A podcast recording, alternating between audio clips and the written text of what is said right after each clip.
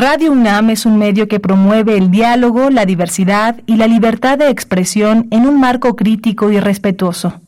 Los comentarios expresados a lo largo de su programación reflejan la opinión de quien los emite, mas no de la radiodifusora.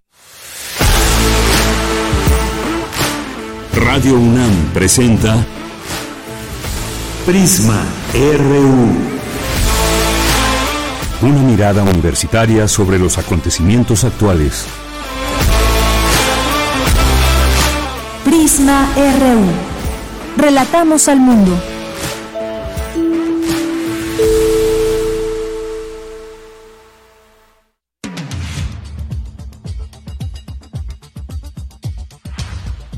Y la vida sigue. Buenas tardes, ¿qué tal? ¿Cómo les va? Muchas gracias por estar aquí en Prisma RU. Siempre un gusto que puedan acompañarnos en el 96.1 de FM. Es la una de la tarde con cuatro minutos, una tarde bastante, bastante fría. Abríguense bien y pues vamos a tener hoy varios temas. Uno de ellos, pues el Congreso de la Ciudad de México vota este miércoles la ratificación de Ernestina Godoy como fiscal capitalina. Así que vamos a platicar de ese tema en eh, vía telefónica con el el maestro Alan García Huitrón, experto en criminología y temas de seguridad. Mucho que hay en torno a este eh, nombramiento o eventual ratificación. Vamos a tener también una, una conversación con Erika Pérez, quien es investigadora del Programa Universitario de Estudios sobre Democracia, Justicia y Sociedad, del PUEX. Nos van a invitar a eh, pues un evento, Culturas Políticas del Movimiento Feminista, varias participantes que ya nos dará cuenta Erika Pérez. Y vamos a también a invitarles, por supuesto, ya vienen los 30 años que se recuerdan, que se conmemora Em, este aniversario del levantamiento zapatista, hay que recordarlo, 1994, 1 de enero. Y bueno, pues aquí en, Radio UNAM hay un programa que pues habla de este tema, de qué tenemos que pedir perdón. Es un, eh, un trabajo que ya nos platicará aquí la productora Jessica Trejo de Radio UNAM que nos va a platicar de qué trata y cuáles son estos enfoques y además cuándo son las transmisiones y retransmisiones de este programa. Vamos a tener también Vamos a tener también una entrevista con Ángel Huerta, quien es coordinador de la red de documentación de organizaciones defensoras de migrantes, la red ODEM.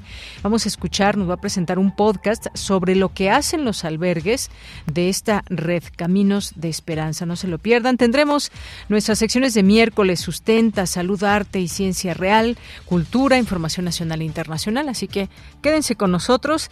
Em, nos pueden enviar sus mensajes en arroba prisma RU en X o Twitter y también en Facebook nos encuentran como Prisma RU. A nombre de todo el equipo, soy de Yanira Morán y desde aquí relatamos al mundo.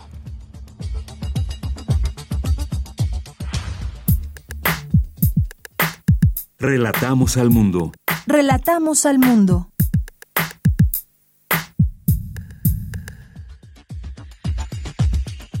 Bien, y hoy vamos a escuchar este resumen en voz de mi compañero Iván Martínez. ¿Qué tal, Iván? Muy buenas tardes. Hola, buenas tardes, Deyanira. Muchas gracias. Y bueno, en información universitaria, el Instituto de Investigaciones Económicas de la UNAM organiza el seminario Seguridad Social Latinoamericana, donde se presentan los capítulos del libro Panorama y Desafíos de la Seguridad Social en América Latina.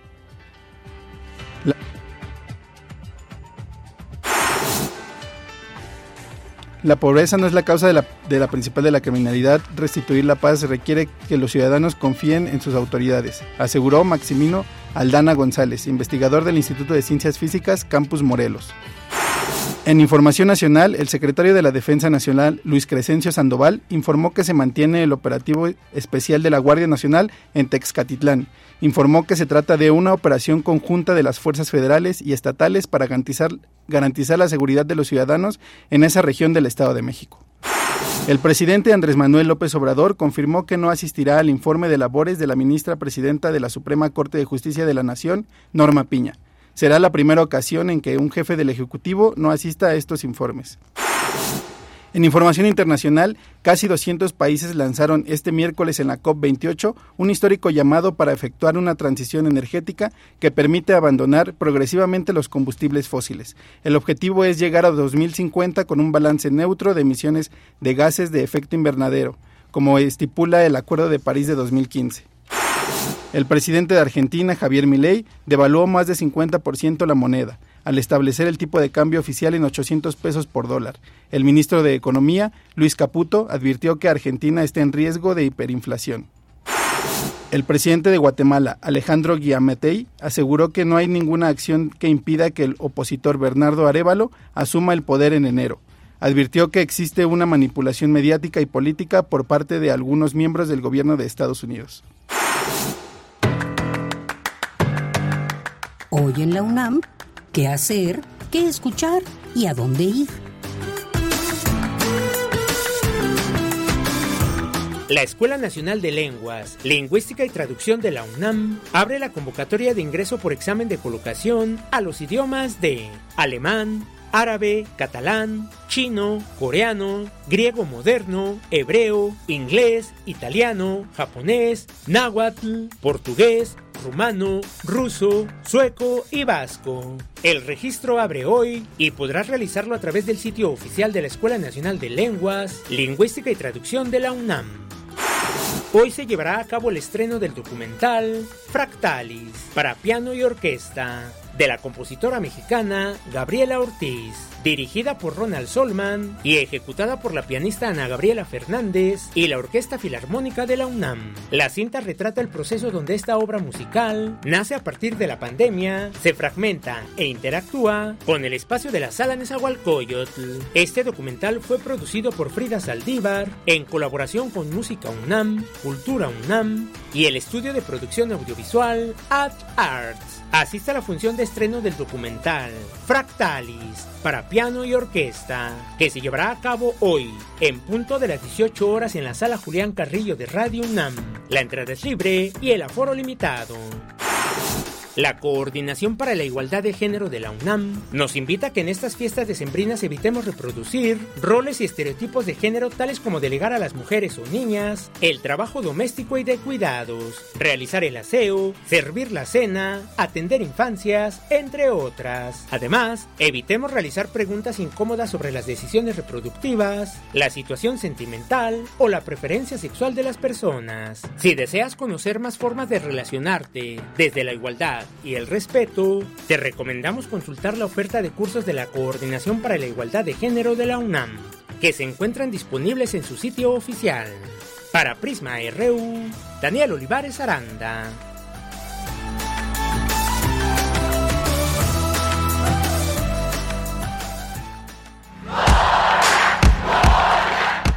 Campus RU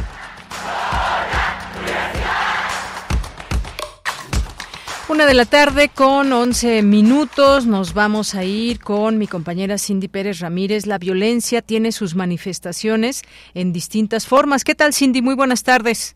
¿Qué tal, Deyanira? Es un gusto saludarte. Muy buenas tardes. Así lo señaló María Luisa Morales Martínez, académica de la Facultad de Estudios Superiores Acatlán de la UNAM, durante un conversatorio en el que también se abordó la cobertura periodística que se hace sobre todo a los feminicidios medios describen la violencia contra las mujeres a partir de ideas misóginas, donde la cobertura específica de feminicidios íntimos predominan a través de encuadres que culpan a la víctima y justifican al agresor. Presentan el problema como un hecho aislado y no como una falla estructural de violación a derechos humanos. Además, privilegian la utilización de fuentes públicas, específicamente las policíacas, eh, por encima de las fuentes privadas como las eh, versiones de eh, los familiares que deben ser tomados también en cuenta. En tanto, Raúl Hernández Bruno, académico también de la Facultad de Estudios Superiores Acatlán de la UNAM, indicó que la educación sexual que sigue rodeando eh, pues muchos prejuicios sin garantía de lo integral y esto pues bueno provoca una discriminación que obstaculiza el acceso a oportunidades. Pensando entonces que en nuestro país la educación sexual sigue siendo un tema eh, pues velado, un tema con muchos prejuicios, pero además un tema que todavía sigue estando en manos de no solo de la religión, sino también del Estado, pero no para ser garante, no, no para garantizar que todos tengamos una educación sexual integral, sino justo para que nos apeguemos a estos modelos en muchos espacios también conservadores, ¿no? De estos temas de educación sexual. Deyanira, datos del Instituto Nacional de Estadística y Geografía reportaron que entre 2021 y 2022, 22.4% de las mujeres de 15 años o más sufrieron algún tipo de violencia en el ámbito comunitario, 20.8% en lo laboral, 20.7% en eh, relación con su pareja, 20.2% en el escolar y 11.4% en el ámbito familiar. Estas cifras muestran las trayectorias de vida de lo privado a lo público. Este es mi reporte. Cindy, muchas gracias y muy buenas tardes buenas tardes. Bien, nos vamos ahora con Dulce García. La criminalidad en México no se debe a la pobreza. Cuéntanos, Dulce, muy buenas tardes. Así es, Deyanira, muy buenas tardes. Aquí al auditorio. Deyanira, eh, al participar en el ciclo Launch Complejo con la conferencia ¿Cuáles son las principales causas de la criminalidad en México y las posibles soluciones? El doctor Maximino Aldana González, investigador del Instituto de Ciencias Físicas Campus Morelos de la UNAM, dijo que la pobreza no convierte a los mexicanos en criminales. A través de herramientas como los modelos matemáticos y las ecuaciones de balance detallado, entre otras, el académico investiga algunas de las razones por las cuales persiste la violencia y la criminalidad en nuestro país. Algunos de sus primeros resultados de investigación señalan que la pobreza no es la causa principal de la criminalidad. Él explica que ha realizado correlaciones entre criminalidad y diferentes indicadores de bienestar y que encontró que cuando los individuos confían menos en sus autoridades existe más crimen. Esta situación tiene que ver con la percepción de los ciudadanos en la aplicación de la ley, no con la pobreza, la educación ni con la tasa de desempleo. De acuerdo con el especialista, el crimen organizado no comienza en un estado bajo de nivel económico, eh, Jalisco, Durango Chihuahua no son entidades pobres. Es un prejuicio, él advierte esto. Y el doctor Aldana González también subraya que lo importante es, para restituir la paz, es darnos cuenta que los ciudadanos necesitamos confiar en las autoridades. Es ahí el meollo de Yanira, esta la información. Muy bien, pues muchas gracias, eh, Dulce García. Buenas tardes. Gracias a ti, muy buenas tardes. Bien, vamos ahora con mi compañera Virginia Sánchez. El Instituto de Investigaciones Económicas de la UNAM organiza el seminario Seguridad Social Latinoamericana. Cuéntanos, Vicky, muy buenas tardes. Hola, ¿qué tal, Deya? Muy buenas tardes a ti al auditorio de Prisma RU. Para dar a conocer los capítulos del libro Panorama y Desafíos de la Seguridad Social en América Latina, promovido por el Grupo de Trabajo Seguridad Social y Sistemas de Pensiones en América Latina del Consejo Latinoamericano de Ciencias Sociales, se llevó a cabo el seminario Seguridad Social Latinoamericana, organizado por el Instituto de Investigaciones Económicas de la UNAM. Durante la inauguración de este seminario, Berenice Ramírez López detalló en general cómo está conformada esta obra que se presenta en este seminario. Escuchémosla. Este libro reúne 10 artículos que reflexionan sobre distintos aspectos del espacio problemático que habitualmente se denomina como seguridad social y que se refieren a siete países de nuestra América Latina. Argentina, Brasil, Chile, Colombia, Ecuador, México y Uruguay. El contenido del conjunto es heterogéneo aunque pueden distinguirse ciertas problemáticas y rasgos comunes. Una primera mirada destaca la existencia de una tensión inexorablemente presente en dicho espacio, con independencia de las diferencias existentes en sus modelos, sistemas y regímenes de seguridad social. Una de ellas es la debilidad en la cobertura entendida en su doble acto, tanto en lo relativo al alcance de la población cubierta en el periodo laboral, así como la que realmente alcanza la protección a los 65 años y más. Por su parte, Emilio Carrasco, director del Centro Interamericano de Estudios de Seguridad Social, señaló que como parte de lo que se aborda en este libro es lo relacionado con la pandemia de COVID-19 que marcó profundamente la seguridad social, la cual constituye un derecho humano que hay que garantizar. Escuchemos lo que dijo. Creo que ahí se demostraron dos cosas muy importantes. Uno, los estados y los países no hubieran podido salir adelante sin sistemas de seguridad social. Es decir, el gran soporte en la acción de los estados fue la seguridad social. Y el otro tema muy relevante es que se pusieron de presente las fragilidades y las debilidades y las restricciones de los sistemas. Los sistemas de seguridad social o la seguridad no es más que un mecanismo de redistribución de la renta nacional. Y en esa medida tenemos que entender. Y hoy los estados tienen un compromiso, compromiso hacia la clase trabajadora que logró la configuración de sistemas, sino a entender que la seguridad social es un derecho humano y que todos los seres de la especie tienen derecho a exigirlo y que se le garantice.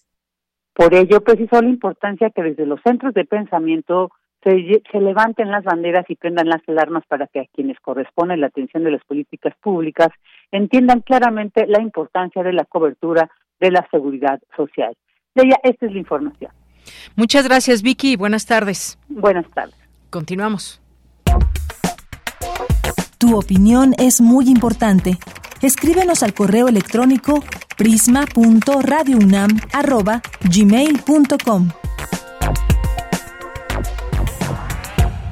Y en ese momento se discute eh, desde el Congreso de la Ciudad de México eh, en torno a la ratificación o no de Ernestina Godoy como titular de la Fiscalía General de Justicia de la Ciudad de México. Se vota hoy miércoles, con lo que su cargo concluiría hasta 2028 de ser ratificada.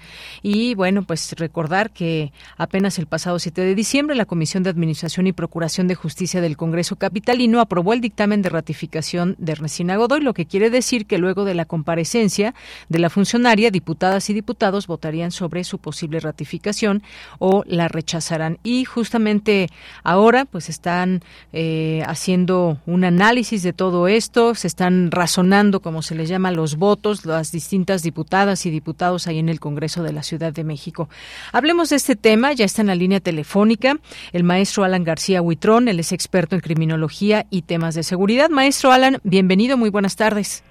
¿Qué tal? Muy buenas tardes, Deyanira. Un saludo a ti y a todo el auditorio. Muchas gracias por la invitación. A usted, maestro, pues cómo ve este tema entre que pues hay que analizar bien una ratificación, por supuesto, trae también toda esta parte, digamos, política de parte de la oposición, de parte de quienes arropan a Ernestina Godoy. ¿Qué es lo que estamos viendo? ¿Ante qué situación nos encontramos?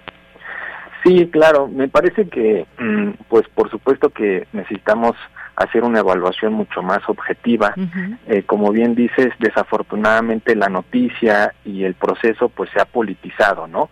Por un lado, quienes eh, pues obviamente están a favor de que continúe, de que se ratifique Ernestina, todo su equipo político, todo su equipo administrativo, pues está a favor y le echan flores, ¿no? Y por otro lado, la oposición que está en contra, eh, pues me parece que también en, un, en algún momento pues da argumentos eh, más que eh, objetivos, ¿no? Como muy politizados. Entonces, en ese escenario, pues me parece muy pertinente eh, hacer algunos comentarios, ¿no? Una evaluación objetiva. Desafortunadamente el proceso, pues de un, desde un principio se vició, me parece, ¿no? eh, cuando se habla, obviamente, de la necesidad de una reforma, ¿no? A la ley orgánica de la fiscalía para precisamente permitir la ratificación desde en ese desde ese momento pues se vicia no no hay un proceso largo no hay un proceso abierto no hay un proceso plural en el que se posibilite una evaluación objetiva. Incluso a mí me también me llamó mucho la atención el papel, ¿no? El papel del Consejo Ciudadano como eh, también como fast track, ¿no? De manera muy eh, rápida, sin sin esta apertura, sin un tiempo considerable, pues ratificó, ¿no? Prácticamente eh, la ratificación de, de la fiscal tomando solo en cuenta lo que decía la propia fiscalía, entrevistando a los propios titulares de la fiscalía. Así no se hace una evaluación. Obviamente en una evaluación se tienen que tomar diferentes perspectivas, ¿no? ¿Qué opina la ciudadanía? ¿Qué opinan las víctimas? ¿Qué opinan, por supuesto, los trabajadores? ¿Qué opina eh, la parte estadística también? O sea, necesitamos allegarnos de diferentes elementos, de diferentes actores para hacer una evaluación objetiva, que creo yo que desde un inicio pues se vició, ¿no? Se politizó. Así es, y hay varios temas, por supuesto, que hay tanto de un lado como de otro. Estaba siguiendo ahora, pues, el minuto a minuto que están ofreciendo varios medios de comunicación. A la una de la tarde estaba eh, en el uso de la palabra la diputada Marcela Fuente. entre ellas, entre las cosas que dice, recuerda que el PAN convirtió el tema de la ratificación en un asunto político por la detención de el exdiputado Christian von Roerich. No, no el de la ratificación, este caso, pero, pero sí de todo lo que ha venido entre los casos que han pasado, las situaciones y de otros exfuncionarios de la alcaldía Benito Juárez por el tema del cártel inmobiliario. Ha pasado también eh, hace unos minutos Xochitl Bravo, quien es también diputada, eh, y destaca que la oposición busca crear una gran mentira en torno a esta ratificación, escudándose en las víctimas porque quieren seguir con sus privilegios. También ha estado, eh, bueno, por lo que veo, ha, habido varias de Morena al hilo. Guadalupe Morales de Morena eh, razona su voto dice quien asegura que este proceso fue complejo pero transparente y recuerda que se recibieron más de 30 mil firmas en apoyo a la ratificación y asegura que estamos entre dos opciones, corrupción inmobiliaria o impartición de justicia. Y es aquí la parte donde claramente se ve también este, esta confrontación política, maestro, porque está este tema del famoso cártel inmobiliario y qué hay detrás de todo esto. Hay acusaciones de parte de las autoridades autoridades capitalinas, hay una defensa por parte de quienes han sido, sido aludidos. Lo cierto es que hay algunas detenciones, eso sí hay que mencionarlo. Claro, sí, sí, sí, sin duda son argumentos, como decíamos al principio, ¿no? A favor, en contra. Eh, yo, fíjate, si hacemos un análisis un poquito ahí, tal vez comparando a partir de los censos, ¿no? Que hace el INEGI para evaluar a las procuradurías, a las fiscalías, tenemos algunos datos que a mí me gustaría como puntualizar, ¿no? Yo creo que podríamos ponerlo en, tres dimensiones, fíjate. La dimensión como de eh, estructural, organizacional de los recursos, es decir, cómo está la fiscalía, cómo ha crecido el personal, sus unidades, etcétera, etcétera. Los derechos laborales también de los propios trabajadores de la fiscalía. Una segunda dimensión que tiene que ver con un poco los resultados en términos de los delitos, ¿no? Estadísticamente si han bajado, si han subido y finalmente otra dimensión que tiene que ver más con la parte de la confianza, con la parte de la corrupción que también está en la fiscalía. Fíjate, por ejemplo, si nos vamos a la parte estructural, de 2018 a 2022, que podríamos como eh, tomar esos dos años, ¿no? Cuando ella ingresa en 2018 y el último año que se tiene estadísticamente hablando, fíjate, en unidades administrativas y agencias del Ministerio Público la Ciudad de México, la Fiscalía de la Ciudad de México es de las que menos ha crecido en términos, ¿no? Este, de infraestructura. En 2018 teníamos 66 unidades administrativas de la Fiscalía y en el 2022 solamente se crearon dos más, ¿no? En agencias de MP dentro de la Fiscalía eran 39 en 2018 y en 2022 son 42.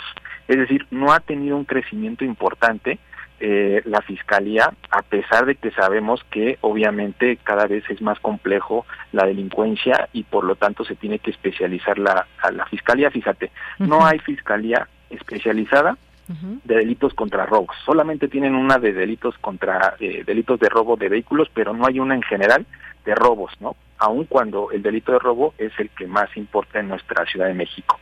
No tienen agencia especializada en delitos contra la extorsión, no tienen agencia especializada en delitos contra la salud, delitos contra las mujeres, delitos contra turistas, delitos contra la diversidad sexual. No hay muchas agencias especializadas que deberían de existir dentro de la propia fiscalía, ¿no? Otros datos, fíjate, 600 policías ministeriales sin CUP, sin certificado único policial. Es decir, casi el 30% de los policías ministeriales de la Fiscalía de la Ciudad de México no están certificados y por lo tanto no sabemos si son de confianza, si eh, realmente están comprometidos con, con las funciones y atribuciones de la Fiscalía. Es un dato verdaderamente eh, importante, ¿no? Sí, efectivamente. A ver, si adelante. Quejas, asuntos internos. Estamos hablando de que el personal tampoco ha crecido mucho, así como hablábamos de la infraestructura, fíjate, el personal en 2018 era de 15.574 y en 2022 bajó incluso a 15.115, cuando la tendencia es obviamente a tener una mayor cantidad de personal en las fiscalías. México es de los países con menores eh, tasas, ¿no? De fiscalías o de ministerios públicos en, en el mundo. Entonces, y aquí vemos una una baja incluso, ¿no? En el en el total del personal. Fíjate, quejas, asuntos internos, 6.449 de la Ciudad de México, la Fiscalía es de las fiscalías con mayores quejas de asuntos internos dentro de la Fiscalía. Algo está pasando con los trabajadores dentro de la Fiscalía, ¿no? Casi estamos hablando de la mitad, ¿no? Casi la mitad, eh, eh, pues, ha tenido problemas o se ha quejado dentro de la institución, ¿no? Personal denunciado por delitos en funciones 1312 también es de las fiscalías con mayores denuncias no ante sus trabajadores en funciones no por algunos delitos. Eso en cuanto a la parte te decía de la estructura. Ahora fíjate en cuanto a los delitos como sabemos se ha convertido ya en una narrativa, ¿no? Incluso de la propia candidata a la presidencia de Sheinbaum, que han bajado 60% la, eh, los delitos de alto impacto. Pero si nosotros realizamos una evaluación más objetiva, con más calma, más profunda, fíjate, en 2018 tuvimos tasa por cada 100.000 habitantes, 2.665 delitos. En 2022, sin 2.000, perdón, 2.588. Estamos hablando solamente de una reducción por cada 100.000 habitantes de mil delitos entre 2018 y 2022.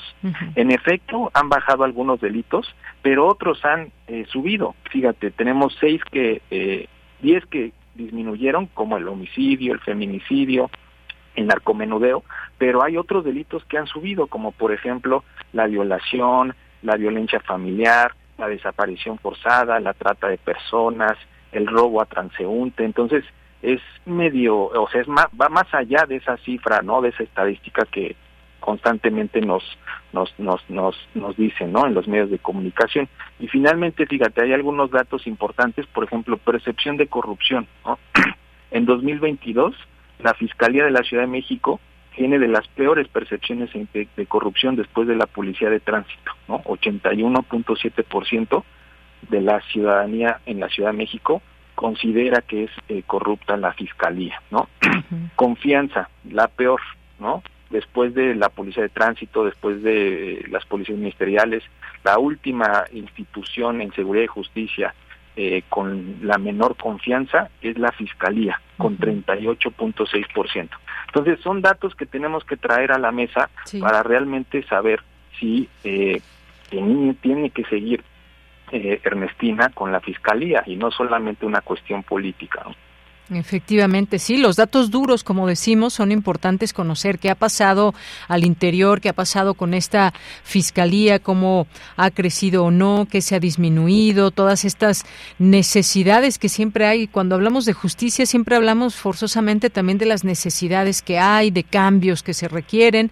Bueno, pues vamos a ver qué, qué pasa en todo esto. Por lo pronto, Ernestina Godoy, por ahí del mediodía, dijo que eh, pues está muy orgullosa de pertenecer a la Fiscalía General de, Justicia de la Ciudad de México y ya estarán viendo qué sucede hoy en referencia a esta votación.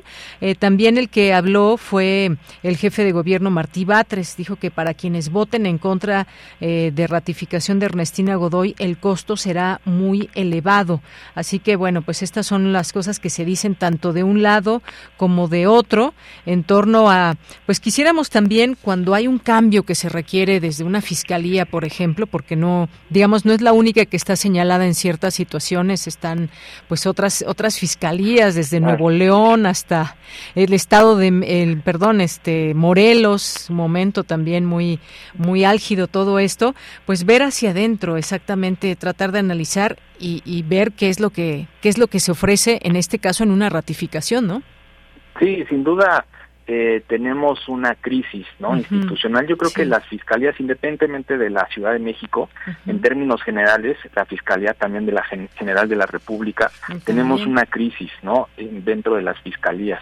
No se investiga, eh, no se eh, resuelven los casos. Fíjate que ese es uno de los indicadores más importantes yo por ahí veía en los medios, no en las redes, que mm, uno de los datos decían para ratificar a Ernestina es que se bajó la incidencia delictiva, hay mayor percepción de, de, seguridad, pero bueno, al final de cuentas el indicador más importante para evaluar si una fiscalía sirve o no, o está funcionando o no, es si resuelve los asuntos, si resuelve los casos, si los casos que tiene conocimiento, las denuncias, las averiguaciones previas, realmente llegan a una sentencia condenatoria. Y en ese caso, fíjate, la Ciudad de México en 2020 está por debajo del promedio nacional, 12.5%. Es decir, de cada 100 mm, casos, podríamos decir 10 no se resuelven efectivamente dentro de las fiscalías de la Ciudad de México. Entonces, me parece que es muy importante traer eso eso a la mesa eh, y, verdaderamente eh,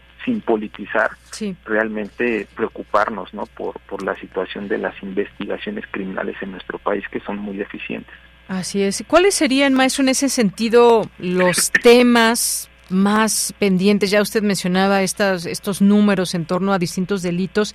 Ha habido situaciones también muy específicas. Hay víctimas que también dicen, bueno, es que eh, dilatan mucho los, los eh, casos, estamos en espera de justicia. Desde, por ejemplo, una, un atropellamiento, por ejemplo, desde eso hasta pues situaciones más, más eh, no quiero decir menos graves que un atropellamiento, pero también muy intensas, las desapariciones, por ejemplo. ¿Qué hay? ¿Qué dice también la parte de las de las víctimas y, sobre todo eso, cómo cuáles serían los casos más prevalentes donde se necesita poner más atención desde su punto de vista. Sí, tú mencionabas, por ejemplo, el tiempo de espera, ¿no? La Ciudad de México tiene los índices de mayor tiempo de espera, ¿no? Para que una persona sea atendida y adecuadamente su caso pueda llegar a, a solucionarse. Sí, sin duda, me parece que eh, tenemos que estar muy atentos a cómo ha cambiado la incidencia delictiva, ¿no? Ya nos decía, y lo comentaba yo, que eh, Sheinbaum y la fiscal, ¿no? Nos hablan de que se redujo en un 60%. Me parece que hay que estar muy atentos a cómo va evolucionando la delincuencia, cómo va cambiando, ¿no? Te decía, sí, en efecto han, han disminuido algunos delitos, pero hay otros que están aumentando. Ahora también la pandemia, ¿no? También hay que reflexionar cómo impactó también en, la falta de denuncias o en la falta de recepción de, de casos, ¿no? Hoy se habla, por ejemplo, que la desaparición forzada ha aumentado 400%. También creo que otro de los temas importantísimos es eh, pues la manipulación estadística, que no es de ahora y no es de la Ciudad de México y no es de la Fiscalía de la Ciudad de México, siempre ha existido ese tema, ¿no? De cómo en las fiscalías, cómo en las secretarías de seguridad pública se manipulan las estadísticas para obviamente posicionar políticamente a la institución y decir hemos bajado, hemos disminuido, vamos mejorando, etcétera, etcétera, pero todo el mundo sabe que obviamente ahí los datos, por eso te decía, más allá de las estadísticas, ¿no? Hay que hacer una evaluación más allá de la estadística, realmente preguntándole a las víctimas, ¿no? Sabemos que en este caso en la Ciudad de México con la fiscal pues también ha habido ha habido muchas denuncias no de malos tratos de hacia las víctimas no entonces es un tema muy importante no que las víctimas tengan un papel para la evaluación y la ratificación de este tipo de personas de alto rango no que además cabe decir pues tampoco es que sea algo eh, internacionalmente adecuado, o sea, a nivel internacional los estándares, los, los, las recomendaciones no hablan de que lo mejor, lo más adecuado en una institución como una fiscalía sea la ratificación ¿no? de, de, los fiscales. Entonces también ahí es importante ver qué tanto va a mejorar, qué tanto contribuye a ratificar a una persona que ya ha estado cuatro años, otros cuatro años más, ¿no? También en, términos administrativos, en términos políticos. Efectivamente. Bueno, pues eh, vamos a ver qué sucede hoy. Eh, diríamos, dirían algunos ya esto pues prácticamente es un trámite, ¿no? Pues no, no lo sabemos exactamente. Sabemos, por supuesto, el sentido del voto de personas de Morena, por ejemplo, del PAN o del PRI, quienes van a votar a favor o en contra, pero leía yo, por ejemplo, que diputados del PT y del Verde no asisten. Entre ellos se, se mencionaron a Circe Camacho, Jesús Esma del PT y Partido Verde respectivamente, lo cual pues siempre de pronto se hace sospechoso en estos momentos, un, un día tan importante que no vayan estos diputados que, bueno, hasta donde sabemos son afines de, de Morena. Incluso se, ya se alista una manifestación con esta contra la eh, ratificación de Ernestina Godoy, que también, bueno, pues más allá de todo esto, siempre sabemos ahí esta parte política, carreos y demás, aunque puede, por supuesto, haber expresiones muy válidas de ciudadanas y ciudadanos, pero siempre hay esta parte política. Muchas veces los, los partidos o políticos en especial, pues presumen los números que tienen también en cuanto a apoyo o pues quienes también manejan grupos de adversarios, muchas veces utilizados, hay que decirlos. Pero vamos, vamos a ver qué pasa el día de hoy. Por lo pronto, pues eh, está todavía esta discusión ahí en el Congreso. Iremos viendo qué sucede poco a poco, maestro. Sí, sí, sí. Ojalá sea para bien de todas y todos. Yo creo que es muy importante que vayamos más allá de los intereses políticos, ¿no? Realmente si queremos mejorar este país y las instituciones, quienes están en el gobierno tienen que aceptar, ¿no? Ser sensibles a que todavía falta mucho por hacer, ¿no? Más que los logros, pues es decir, bueno, ¿qué hace falta? Y la oposición, pues también tener una responsabilidad objetiva, ¿no? Respecto a, a, a lo que se ha avanzado y a lo que falta. Entonces, mm, me parece, sí, lo decías, ¿no? Esta ausencia de, de, estos legisladores, que también, fíjate, ocurrió cuando se votó en el Congreso precisamente la, la ratificación, ¿no? Allá por mayo, también casi la mitad de legisladores no fue, se ausentó, y eso permitió que con 34 votos creo que fuera ratificada, ¿no? La, sí, y... Y, maestro, en, en, estas cosas que mencionábamos de cuáles casos recordamos más o qué acciones, pues está por supuesto esa orden que salió desde la Fiscalía de la Ciudad de México para detener al fiscal de Morelos, ¿no? Que fue una situación también muy intensa que se vivió, digamos, en estos términos, hasta dónde lo permite, ¿no? La ley, qué se estaba, qué estaba pasando en torno a este, a este caso, ¿no? Sí, son casos emblemáticos que de alguna otra forma ponen, ¿no? Como en el ojo del huracán a las instituciones y a partir de los cuales pues tenemos que, adentrarnos, ¿no? A cuál es el desempeño, cuáles han sido los resultados, etcétera, etcétera. Claro. Bien, pues ya estaremos en su momento comentando, vamos a ver si se ratifica o no hoy Ernestina Godoy al frente de la Fiscalía de la Ciudad de México. Por lo pronto, maestro Alan, muchas gracias. Al contrario, muchas gracias a ti, doña Lina, y nuevamente un saludo a todas y todos. Gracias, un abrazo, maestro. Hasta luego. Fue el maestro Alan García Huitrón, experto en criminología y temas de seguridad. Continuamos. Tu opinión es muy importante. Escríbenos al correo electrónico prisma.radiounam@gmail.com. Tenemos en la línea telefónica a eh, Erika Pérez, quien es investigadora del Programa Universitario de Estudios sobre Democracia, Justicia y Sociedad, a quien doy la bienvenida en este espacio. ¿Qué tal, Erika? Buenas tardes. Hola, buenas tardes, Deyanira. ¿Qué tal? Muy bien, pues aquí leyendo sobre este gran lanzamiento de una plataforma digital interactiva, Culturas Políticas del Movimiento Feminista en México. Cuéntanos, por favor.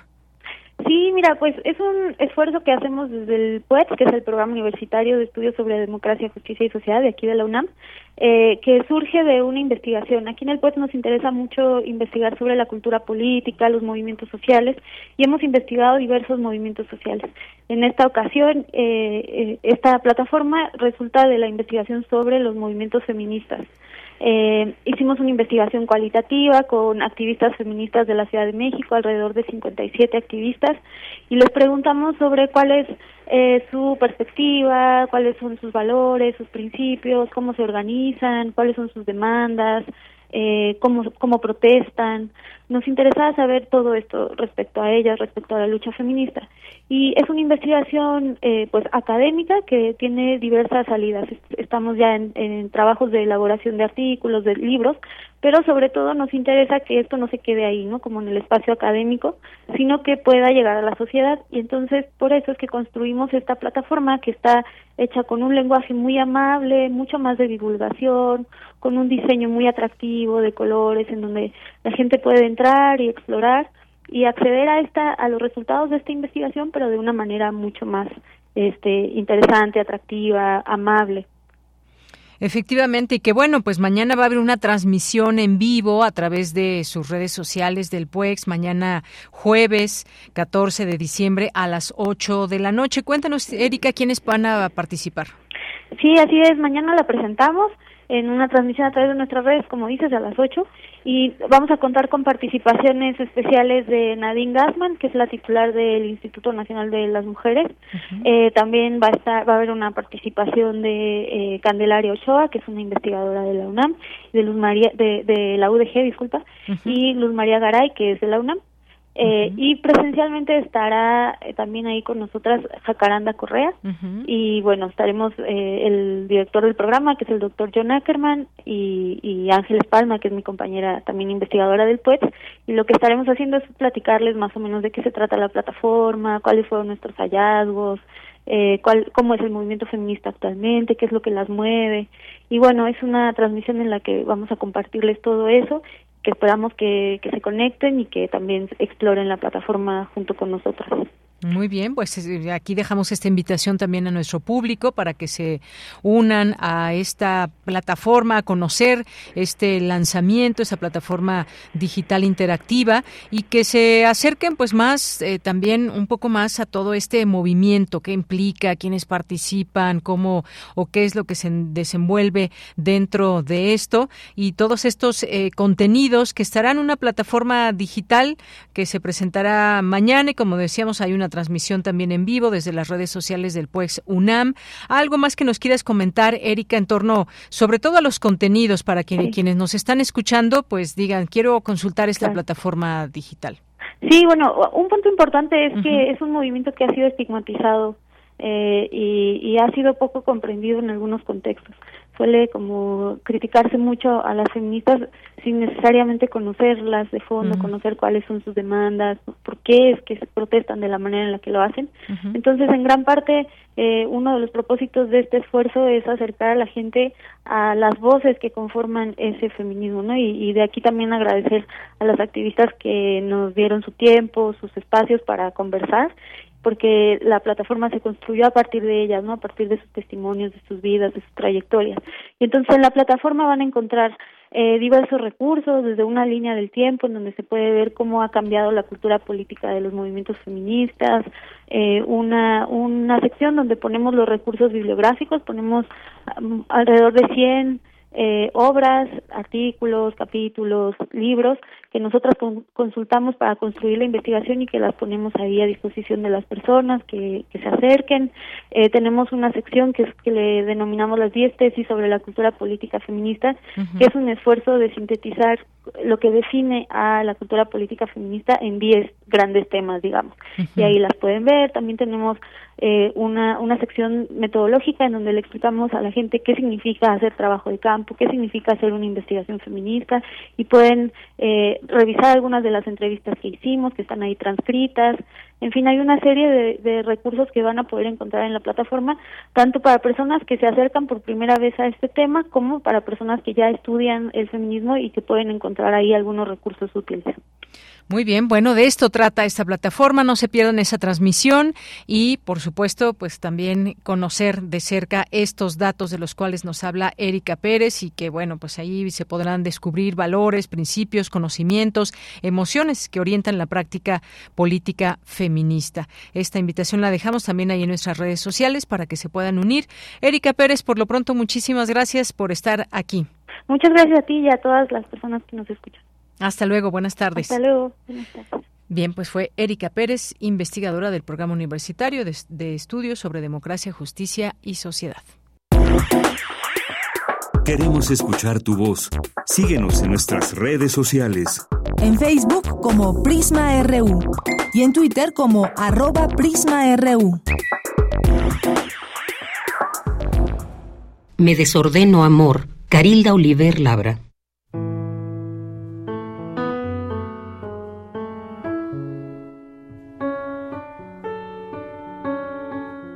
Me desordeno, amor. Me desordeno. Cuando voy en tu boca, demorada, y casi sin por qué, casi por nada, te toco con la punta de mi seno.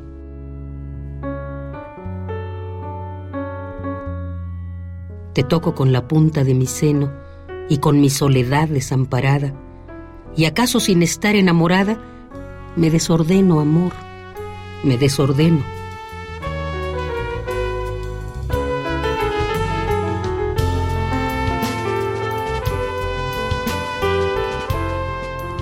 Y mi suerte de fruta respetada arde en tu mano lúbrica y turbada, como una mala promesa de veneno. Y aunque quiero besarte arrodillada, cuando voy en tu boca demorada, me desordeno, amor, me desordeno.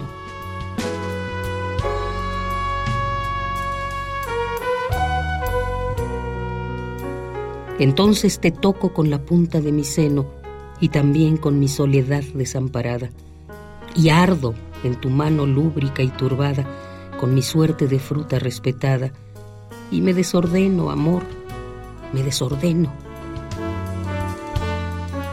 Y acaso sin estar enamorada, te toco con la punta de mi seno, y me desordeno, amor, me desordeno.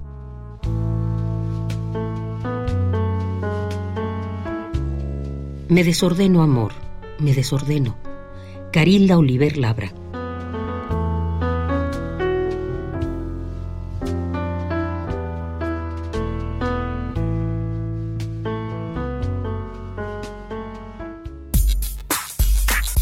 Prisma RU. Relatamos al mundo. Bien, estamos de regreso. Muchas gracias a Margarita Castillo y pues vamos ahora a platicar con Jessica Trejo. Ella es productora aquí en Radio UNAM, es documentalista sonora. ¿Qué tal, Jessica? ¿Cómo estás? Hola, buenas tardes. Con mucho gusto de acompañarlos. Yo pensé que ibas a decir con mucho frío. También. Oye, Jessica, pues hay un documental sobre el zapatismo a 30 años que pues estamos a punto de conmemorar un movimiento muy importante que me gustaría que nos platiques un, trabajo que tú realizas y que va a haber eh, algunas transmisiones y retransmisiones aquí en Radio UNAM. Pues eh, creo que era importante hacer este recorrido. Al principio yo lo había pensado desde los 25 años, pero la verdad es que la realidad me alcanzó, lo dejé y, y seguí documentándome con cosas llegaron los 30 y dije, no, pues ahora sí ya, ya tenemos que hacer algo. Y fue un, un muy grato hallazgo eh, porque quería hacerlo particularmente con el acervo de Radio UNAM. Estuvo muy, muy, muy metido en, en esa cobertura en el 94 a, a, través de un programa que se llamó Chiapas Expediente Abierto, abierto y luego Nacional.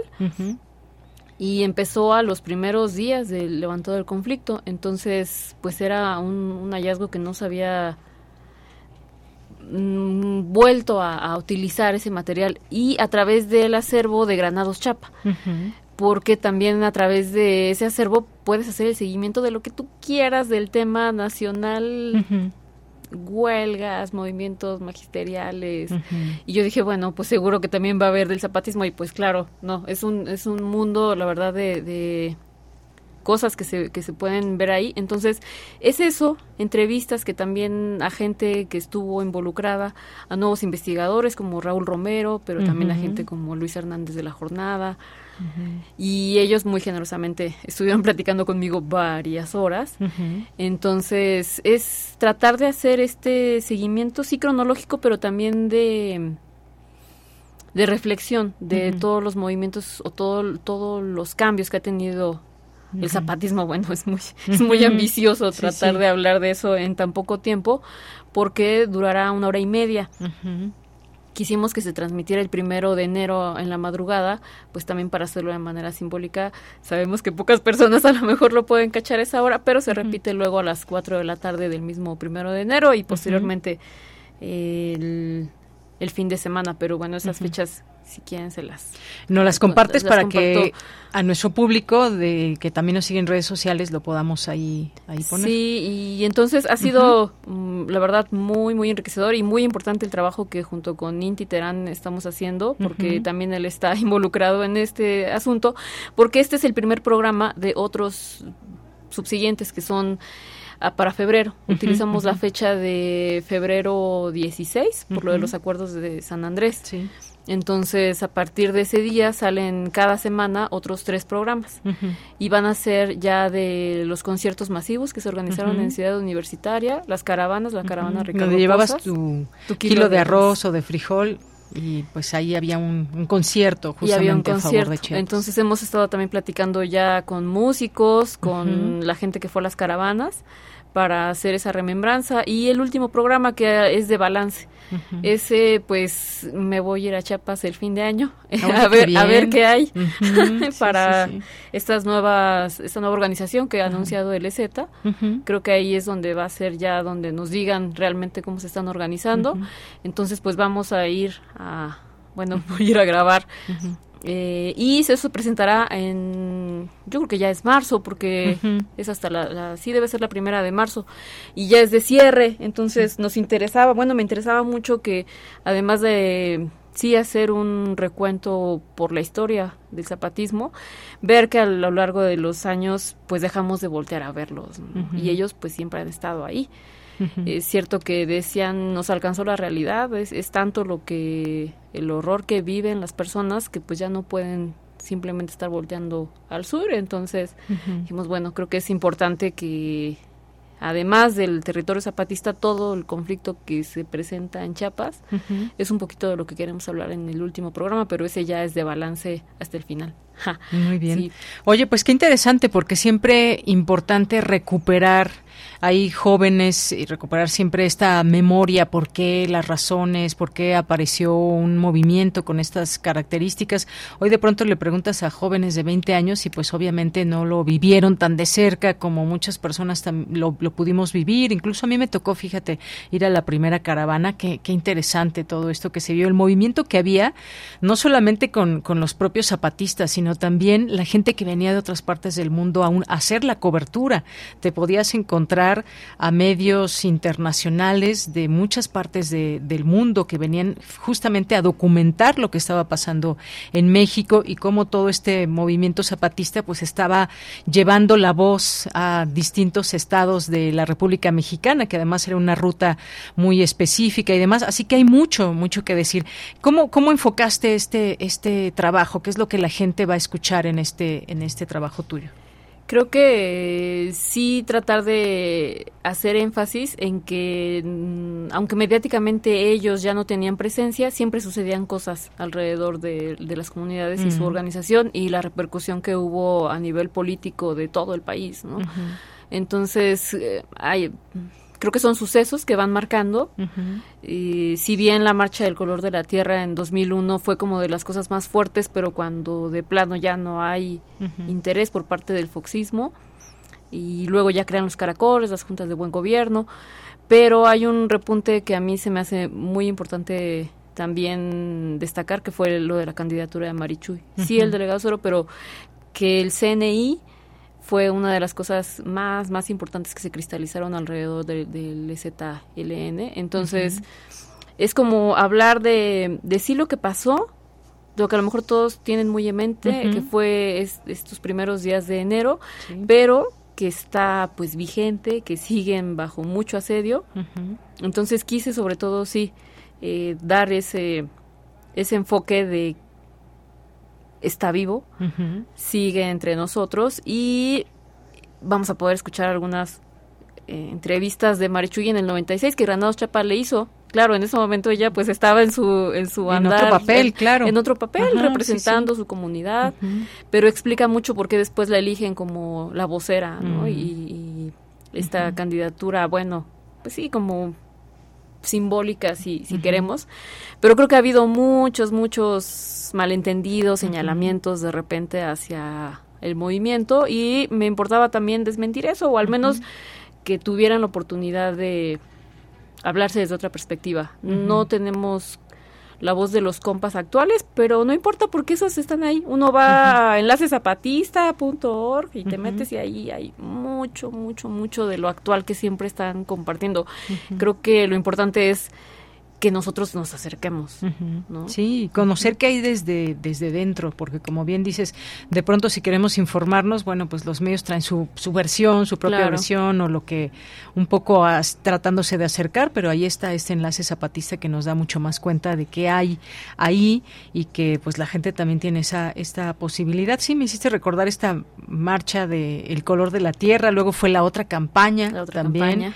Y, y bueno, pues es que se movió al país tanto en términos de un despertar, de ver qué está sucediendo con este movimiento, pero también a nivel político, ¿no? Los políticos de distintos partidos también tuvieron que, que pues tomar cartas en este asunto, ¿no? Justo hay que recordar pues aquel momento 1994 cuando pues prácticamente se decía que el país ya iba a un primer mundo y de pronto pues esto viene a desenmascarar. Ojo, aquí estamos muchas personas que no pensamos lo mismo y sobre todo la empatía que hubo, ¿no? Cuando surgió este movimiento, recuerdo las marchas que se hicieron para detener el ataque al ejército zapatista. Sí, la sociedad civil resaltó pero muy rápido y la comunidad universitaria se volcó de una manera que hasta en China la la piel como escuchar todas estas cuestiones.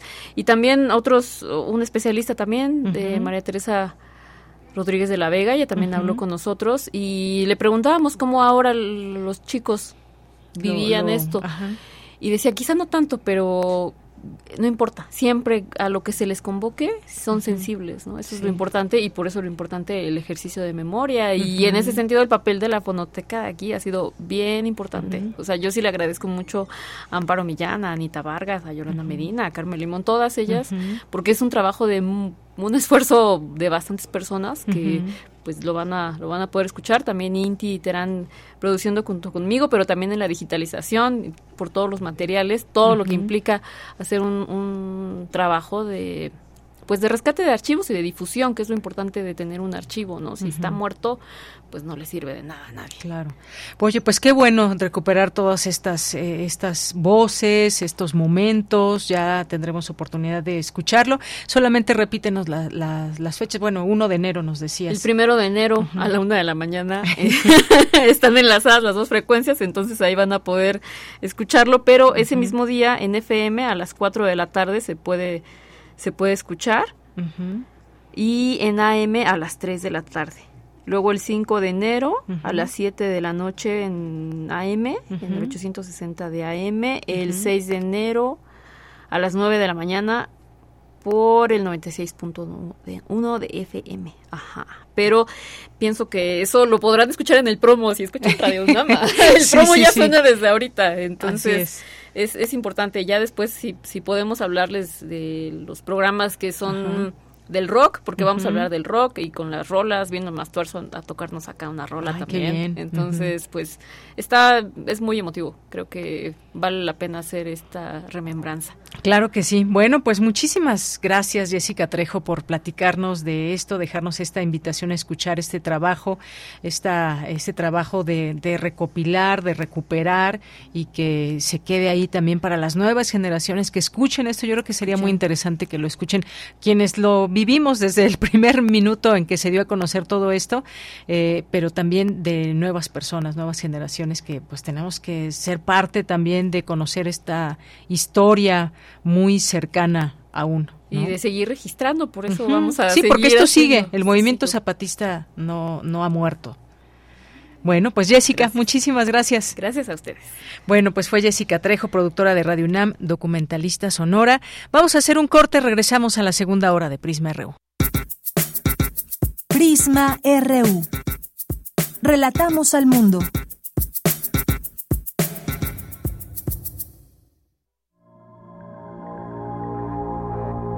Ninguna persona deja este mundo siempre y cuando sus ideas, sus palabras, su conocimiento permanezcan con nosotros. En recuerdo de Raquel, una selección de episodios del programa Museos en el Aire. Martes y jueves a las 17 horas por el 96.1 de FM.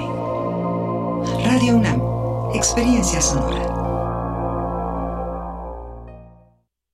El próximo 2 de junio de 2024, las elecciones estarán en manos de la ciudadanía. Puedes observar el proceso electoral, recibir y contar los votos de tu comunidad Revisa las convocatorias. Con tu participación se instalarán más de 170.000 casillas para elegir a quien ocupará la presidencia de la República y más de 20.000 cargos en todo el país. Participa. Tu decisión es importante.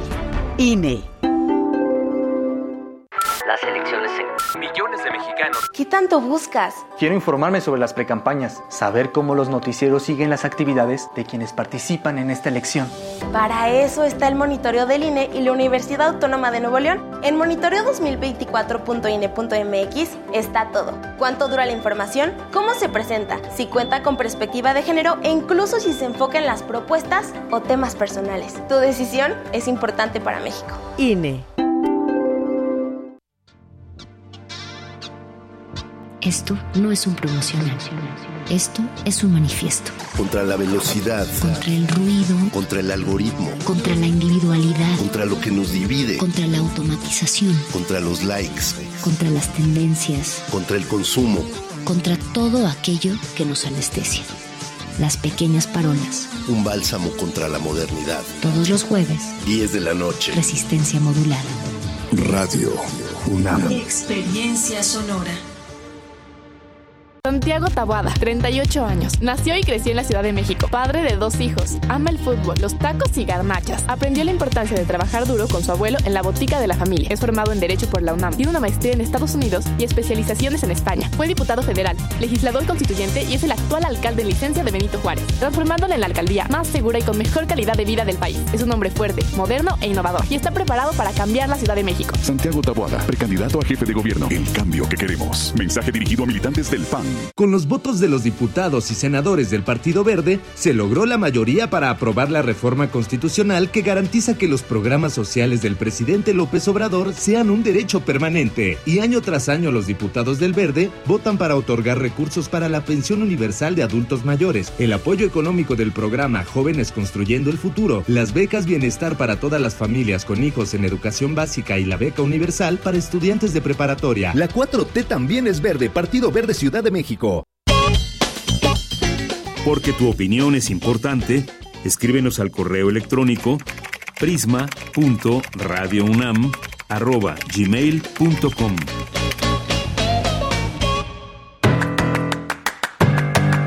Mañana en la UNAM, ¿qué hacer? ¿Qué escuchar? ¿Y a dónde ir?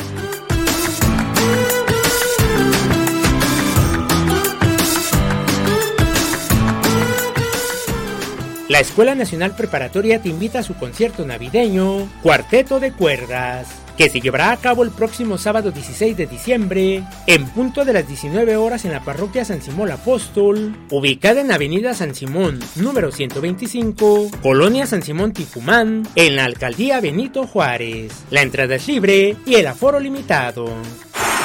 Mañana no te puedes perder el programa especial Raquel Tibol, una vida dedicada al arte. En conmemoración del centenario del nacimiento de Raquel Tibol, el 14 de diciembre de 1924, nuestra emisora retransmitirá una entrevista que le realizó el periodista Humberto Musacho en 2004 sobre su vida y trayectoria. Sintoniza mañana en punto de las 10 horas el 96.1 de frecuencia modulada. El Museo Universitario Arte Contemporáneo te invita a visitar la exposición Beatriz González, Guerra y Paz, una poética del gesto, representación panorámica de la obra del artista colombiana. La exposición Beatriz González, Guerra y Paz, una poética del gesto, la podrás visitar de miércoles a domingo de 11 a 18 horas hasta el 28 de junio de 2024 en el Museo Universitario Arte Contemporáneo. Para Prisma RU, Daniel Olivares Aranda.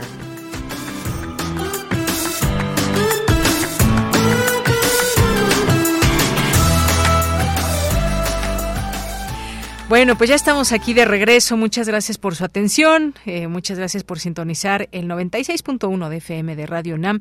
Eh, siempre un gusto que nos puedan hacer llegar sus mensajes, eh, sus preguntas, comentarios, todo lo que nos quieran enviar. Aquí somos todo oídos y todo ojos para leerles.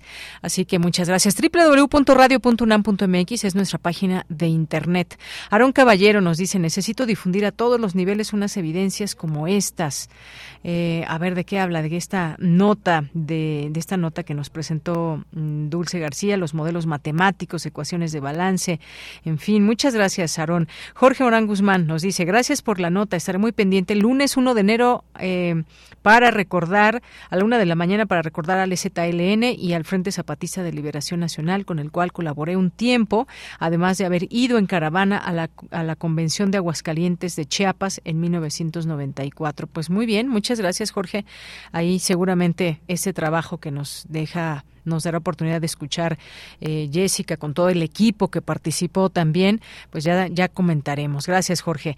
Em, casa Tochan, que en un momento vamos a hablar de esta casa de migrantes, en un momentito más. Muchas gracias. El Sarco también, muchos saludos. un Caballero, Javier Flores, muy buena opción escuchar. Muchas gracias, Jessica Trejo. Eh, gracias a Lorenzo Sánchez. Nos dice las causas, las justezas, la represión, la muerte y las circunstancias que dieron origen al ZLN están. Viva el ZLN. Un abrazo. Gracias, Lorenzo. Lorenzo Sánchez. Eh, gracias también a Alejandro Toledo, a Guerrero, Olga, mm, saludos. El Zarco dice también, mm, dice, uy, por ahí he de tener una grabación apócrifa en cassette de uno de esos conciertos en CEU. ¿Cómo que grabación apócrifa? Cuéntanos, eh, Zarco, pero qué, qué bien se ponían esos conciertos con causa, no me dejarás mentir. Javier Flores, más allá de ratificar un cargo, tienen que verificar los tiempos de espera para una mínima situación hasta tres o cuatro horas de espera. Hay mucha corrupción. Gracias. Eh, también Jorge Fra, Verónica Ortiz Herrera, buenas tardes. Mandarle un saludo al maestro en criminología MEX de estos analistas, perdón, de estos analistas necesitamos los radioescuchas y en verdad espero que Ernestina Godoy no sea ratificada, no ha hecho nada en procuración de justicia, solo se ha dedicado a espiar a Santiago Tahuada sin encontrar nada. Gracias, eh, Verónica Ortiz Herrera, eh, Gabani, saludos, Rebeca Vega, con estos datos estamos conociendo, ojalá se escuchen para dar oportunidad a otra persona en la Fiscalía en beneficio de nuestro país y de hacer caso omiso a, la, a lo político. Gracias y saludos. Gracias, Rebeca. Eh, Javier Flores también. Mario Navarrete aquí nos lleva por de camino por alguna calle de la Ciudad de México. Una avenida más bien. Muchas gracias, Javier. Buenas tardes. Saludos a todo el equipo escuchando como siempre eh, la voz que nos relata el mundo. Gracias, Javier. Eh, también tenemos por aquí a Carlos Ríos, Salvador Medina, al maestro Alan García Huitrón, que pues estuvo aquí con nosotros para analizar este tema de la ratificación o no de Ernestina Godoy al frente de la Fiscalía de la Ciudad de México. David Castillo nos dice muy buenas tardes al experto equipo de Prisma RU, al igual que a los colaboradores, amigos, radionautas y escuchas de tan buen noticiero. Afortunadamente ya es miércoles de ponerse las pilas y hacer las cosas bien y rápido para no dejar pendiente pendientes en las vacaciones. Ah, sí, mero. Gracias, David, y gracias. Aquí, ¿de qué caricatura era? Eh, ¿De qué película era esto? Quiero acordarme, quiero acordarme este GIF que nos manda. Era de Ciudad, a ver, ¿cómo se llamaba? Bueno, se me fue donde, donde había unos personajes que pues eran muy lentos para sonreír, para trabajar y para todo.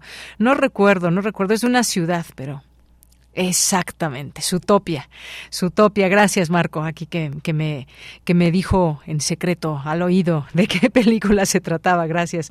Raquel Díaz, muchas gracias. Nuestros amigos de la Redodem en un momentito más estarán por aquí para conocer, nos darán a conocer el primer episodio de Caminos de Esperanza. Ya les platicará eh, en un momento más aquí en este espacio. Ángel Huerta, ¿de qué se trata? Eh, saludos a nuestros amigos y amigas del MUAC, Jesús Vargas también, muchas gracias. Y a todas las personas que nos sigan escribiendo, le seguimos leyendo. Guerrero también anotado, nos dice por aquí para escuchar a este documental. Y bueno, pues nos vamos, nos vamos ahora a nuestra sección de Sustenta, la coordinación universitaria para la sustentabilidad de la UNAM busca generar empatía e interés entre la comunidad universitaria y la sociedad en general acerca de la sustentabilidad a través de recursos y talleres. Hoy en Sustenta, Daniel Olivares nos tiene los detalles.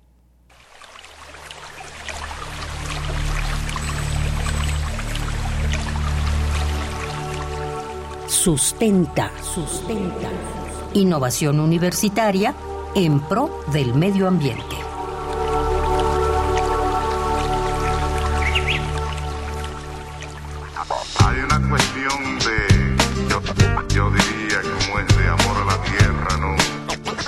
Buenas y frías tardes al público Radio Escucha de Prisma RU. Soy Daniel Olivares Aranda y les doy una calurosa bienvenida a este espacio sonoro sustentable. Bienvenidos a Sustenta. Hoy conoceremos más acerca del curso Introducción a la Sustentabilidad hacia un futuro posible, desarrollado por la Coordinación Universitaria para la Sustentabilidad de la UNAM. Hoy más que nunca, es importante que los ciudadanos del mundo nos involucremos y pongamos manos a la obra para enfrentar el cambio climático, ya que los gobernantes alrededor del mundo no han logrado hacer mucho al respecto. Luego de dos semanas de negociaciones con la participación de cerca de 200 países, la cumbre del clima de Dubái, COP28, ha terminado con un acuerdo, considerado para muchos histórico.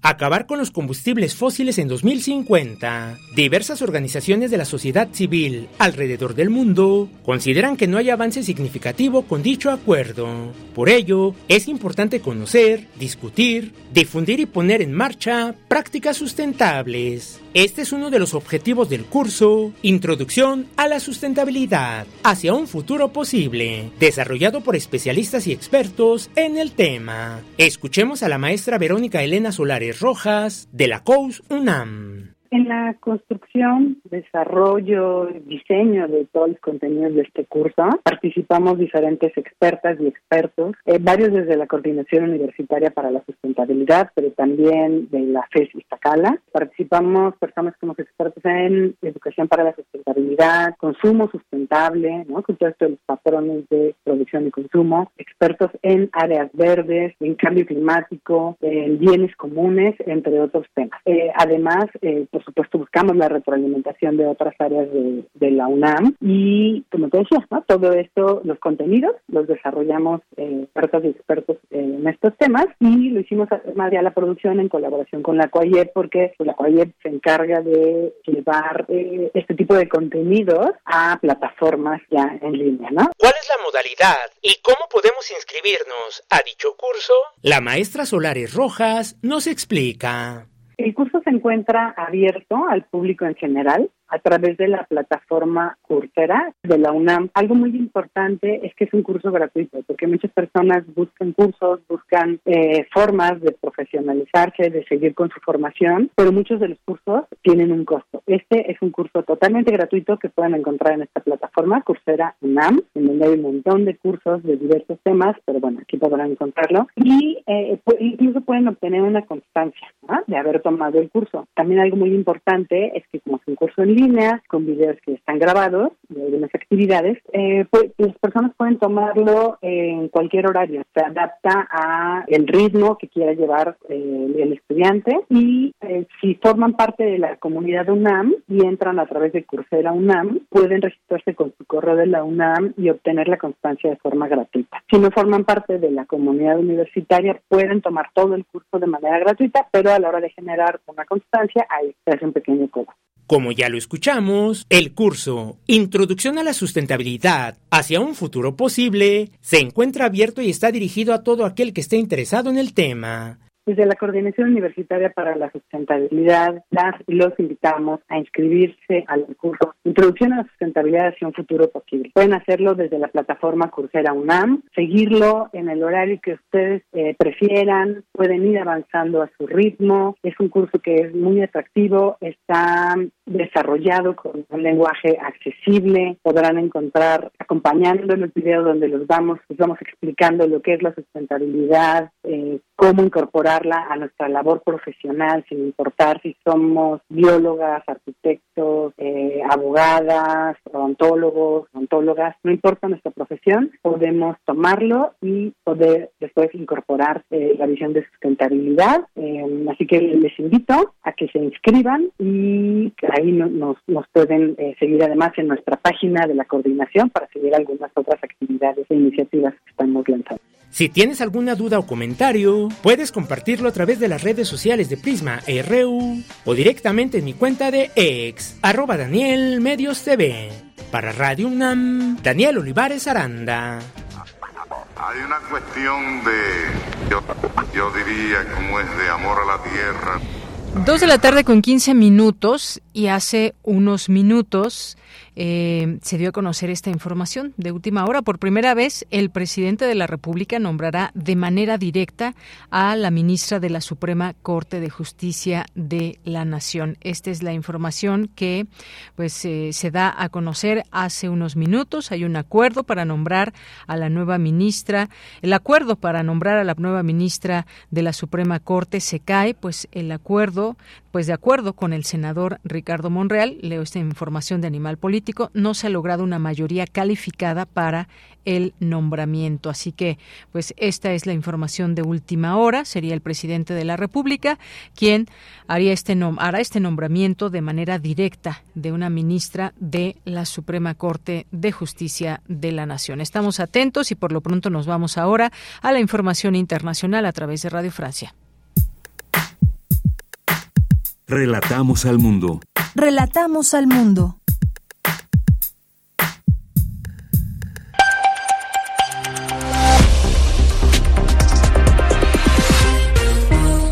Bienvenidos a este flash informativo de Radio Francia Internacional con Remy Vivian en los controles. Hoy es miércoles 13 de diciembre. Estas son las noticias del mundo en tres minutos.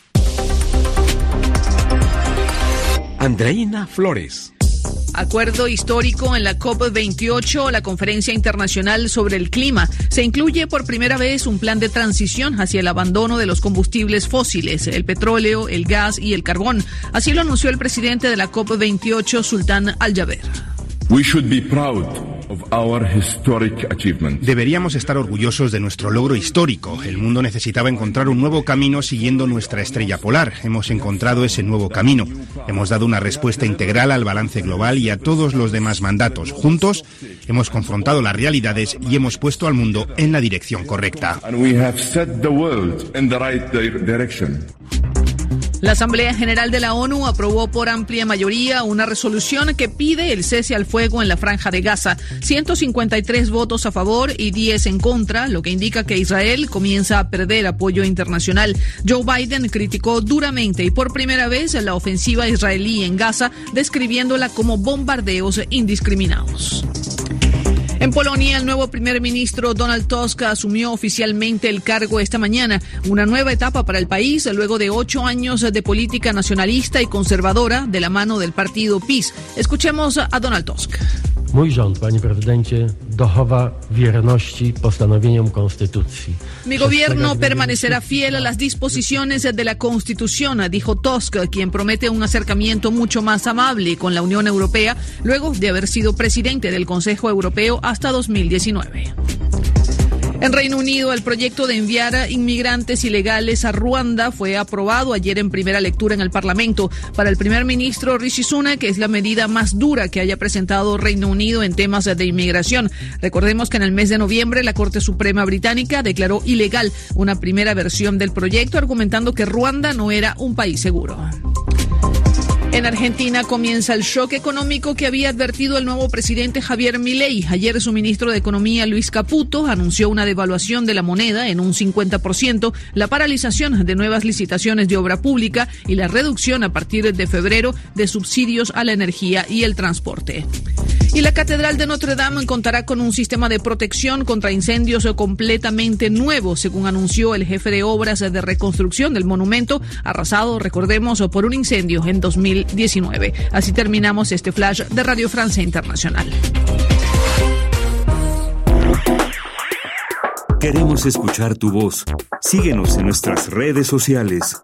En Facebook como Prisma RU y en Twitter como arroba PrismaRU. Bien, continuamos y le doy la bienvenida a este espacio a Ángel Huerta, el es coordinador del área de comunicación de la Red de Documentación de Organizaciones Defensoras de Migrantes, la Redodem. ¿Qué tal Ángel? ¿Cómo estás? Buenas tardes. Buenas tardes, Deyanira, y estimado público del Primer RU en Radio UNAM. Este, pues gracias por el espacio. Pues gracias a ti por estar aquí. Vamos a escuchar a continuación un podcast, pero me gustaría que tú nos digas de qué se trata, eh, que es un trabajo muy grande, muy valioso que se hace desde la Redodem, desde esta red eh, a favor de los migrantes. Bueno, hoy es un gusto presentarles este primer episodio de Caminos de Esperanza, relatos de defensores en albergues y casas para migrantes en México. Y el propósito de este podcast es dar a conocer el trabajo de las defensoras y defensores que trabajan en los albergues y espacios de acogida y que se encuentran prácticamente dando asistencia humanitaria desde la primera línea, es decir, eh, llegan las personas en contexto de movilidad y estas personas, estos defensores y defensoras son las primeras que, que atienden ¿no? las, necesidades básicas, ¿no? muchas, muchas veces. Y en este primer capítulo, pues vamos a escuchar la historia de Albergue Tochán y bueno, pues trasciende que es el primer eh, albergue en la Ciudad de México. Y bueno, en este momento se encuentra pues este saturado por el aumento de personas eh, en contexto de movilidad. Y un poco el propósito también de este podcast es contarles eh, por qué hay tantas personas eh, pues en situación de calle esperando su cita esperando pues también avanzar hacia el norte del país y en este episodio van a escuchar voces como Yaciel que es una persona que, que de origen cubano que ahora ya se encuentra trabajando en el albergue. Oscar que es una persona que busca llegar a Estados Unidos. Y por supuesto la directora Gabriela Hernández, que ella nos cuenta pues la historia y de qué va eh, el trabajo del albergue.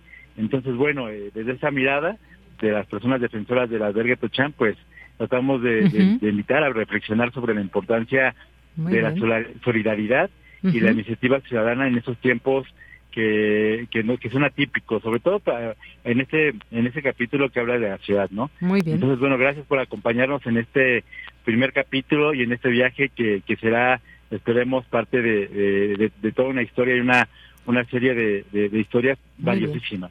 Muchas gracias, Ángel Huerta. Hasta luego y los dejamos con el podcast. Gracias. Gracias.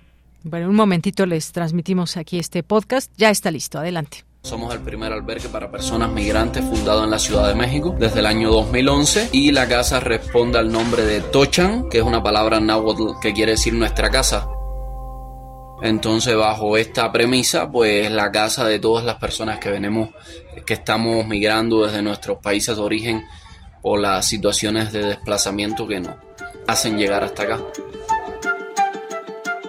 El albergue Tochan es parte de la red de documentación de las organizaciones defensoras de migrantes Redodem AC, que integra 24 espacios en 14 estados, apoyando a personas en movilidad en México. Incluye albergues, casas, comedores y organizaciones.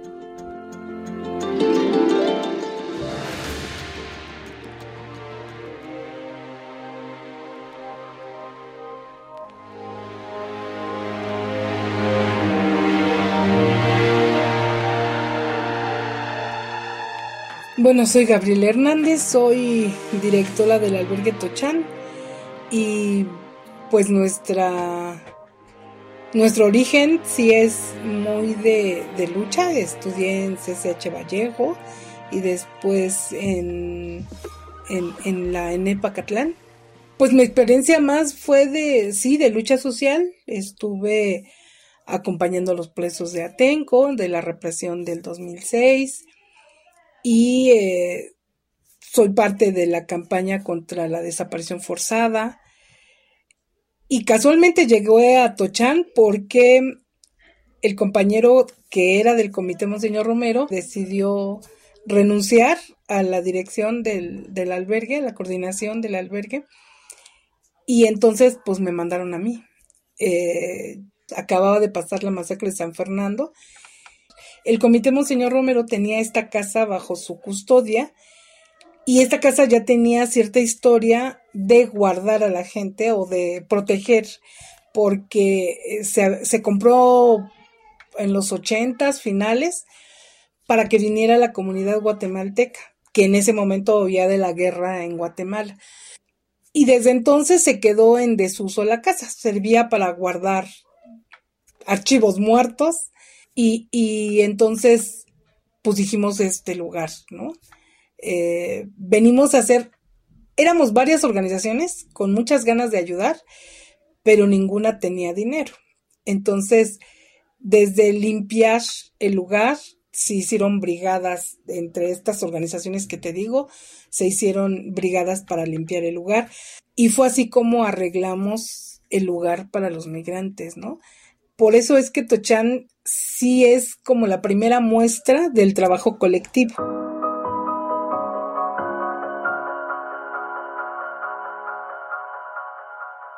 Tochan se ha sostenido a base de voluntarios. Teníamos un voluntario luterano y teníamos un voluntario de AFS. Con la pandemia se fueron todos. Teníamos otros voluntarios que venían en horas o días diferentes, pero no es lo mismo, ¿no? Durante la grabación de este podcast, un grupo de personas asiste a las instalaciones para dejar una donación. Tochan, como la mayoría de los albergues de la sociedad civil, se sostiene en gran medida por donaciones y apoyo de las personas.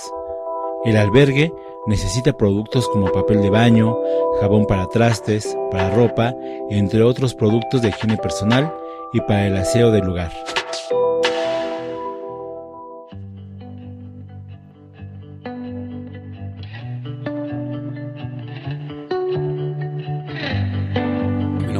Eh, tengo 31 años y soy de origen cubano. Tengo aproximadamente 4 años residiendo ya en México, en el país como tal. Y pues emigré de Cuba en el año 2019, específicamente mes de abril, un vuelo a Nicaragua y de ahí crucé Centroamérica por la ruta centroamericana hasta llegar a la frontera sur del país, donde pues es bien difícil la situación para poderte desplazar, conseguir un permiso. Eh, cuando traté de desplazarme de ahí, pues migración me envió a una estación migratoria. Estuve cerca de dos meses detenido en la estación migratoria Las Agujas en Iztapalapa, aquí en Ciudad de México.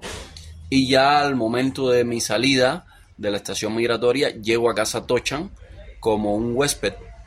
Y estuve un tiempo viviendo. Y en diciembre del año 2021 eh, recibo el llamado de la directora de Casa Tochan, Gabriela Hernández Chalte, y entonces acá se estaba atravesando en 2021 desde el mes de septiembre, que fue cuando llegaron muchas personas de Haití, y entonces en ese entonces, en diciembre, cuando llegué a la casa, la casa tenía capacidad para 34 personas y teníamos cerca de 96. Habíamos tenido un pico más alto como en octubre de como cerca de 118. Pues como se dice aquí era todo una locura. También me encargo a veces de dar los recorridos en la casa cuando vienen personas o grupos de personas a visitar la casa eh, y a conocer la situación de, las personas migrantes, de por qué salen de sus países. Yo me encargo de esta parte, de comentarles la historia de la casa. Pues nos ayuda muy de cerca con todo lo que tiene que ver con la comida y este y bueno pues está desempeñando un papel ya dentro del albergue muy muy acertado, ¿no? Y digo, es la integración que quisiéramos para todos. Pues nosotros lo que tratamos es que o soñamos con que en algún momento el albergue pudiera ser manejado, coordinado por la población migrante. Y en ese sentido, pues hemos puesto a prueba a algunas personas, de acuerdo a los perfiles. Eh, tenemos a tres voluntarios que ya han salido de Tochan, que primero trabajaron un poco con nosotros y no precisamente con salarios, sino fueron voluntarios, pero que gracias a, estar aquí en, en la oficina viendo el trabajo, pues lograron tener empleo incluso en otra organización.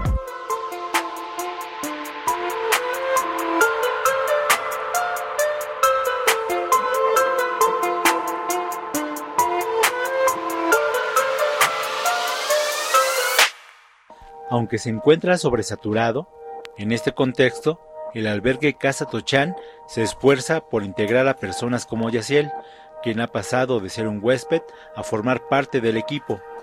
Él ofrece apoyo a personas que buscan establecerse. Por otro lado, está Oscar, quien al igual que la mayoría ha decidido continuar su viaje.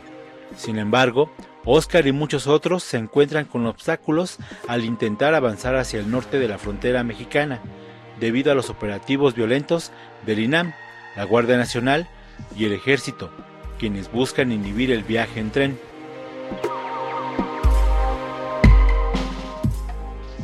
Oscar y soy de Salvador. Eh, casi la misma trayectoria que el amigo. Hemos caminado para poder venir aquí. Hemos agarrado autobuses.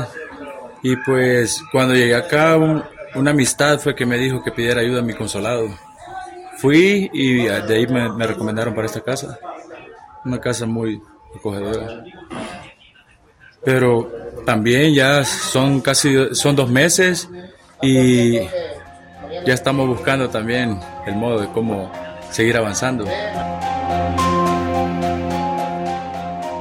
Los albergues en la Ciudad de México han estado al máximo de su capacidad y se han mantenido con un aumento crítico desde agosto de este año, llegando a recibir hasta un 500% más de personas de las que pueden alojar.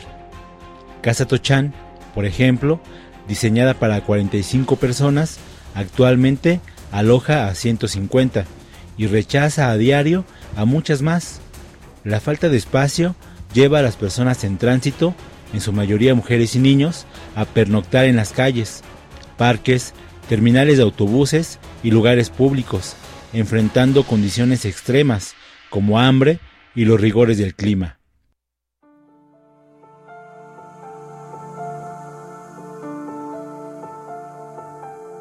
El día a día, pues es medio conflictivo, porque entre que hay que se inicia tirando la basura, se inicia, cada quien tiene un tarea designada y, la tiene que, realizar, pero también hay una mm, etapa de supervisión, no todos son tan cooperativos, este, a veces se encuentra residencia y cuando están más tiempo en el albergue es peor.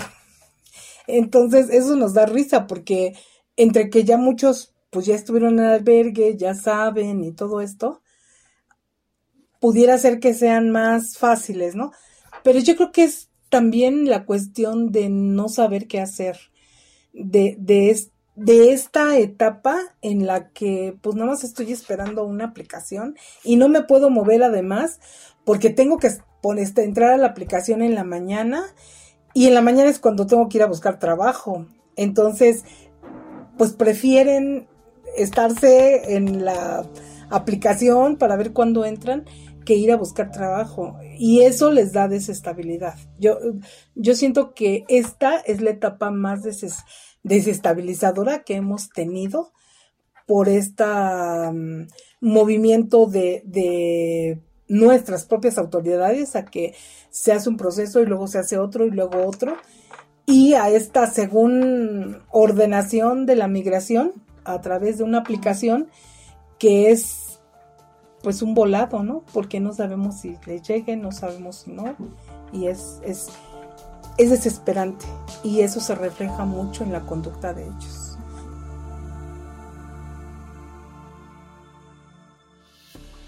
A pesar del incremento de personas que han decidido esperar su cita en la Ciudad de México, las autoridades no han respondido adecuadamente no se abren nuevos espacios de acogida ni se brinda el apoyo necesario para enfrentar esta creciente demanda de servicios. En su lugar, realiza operativos para trasladarles al sur del país, violando sus derechos humanos.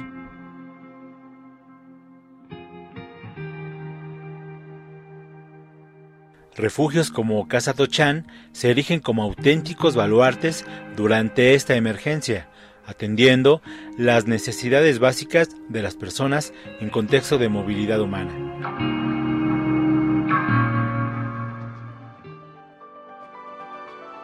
Cuando alguien pasa por Tochán, tiene que llevarse algo y tiene que dejarnos algo. Y tiene que tomar la mejor elección porque si no, no hicimos el trabajo adecuado. Pero bueno, seguimos y seguimos dando el servicio. Yo me acuerdo mucho de un voluntario luterano que cuando le hicimos su despedida, eh, dijo, ah, bueno, ¿y qué le deseas a Tochan? Y dijo, que ya no exista. Y yo de pronto así, ¿cómo que ya no exista? Y entendí después, ¿no?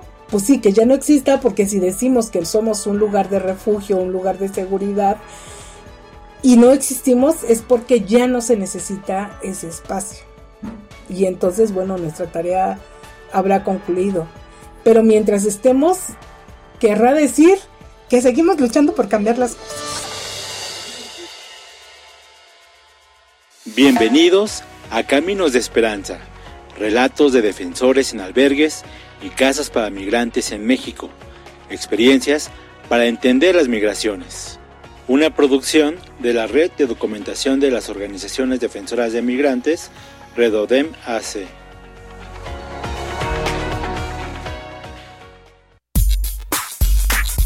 Prisma RU. Relatamos al mundo.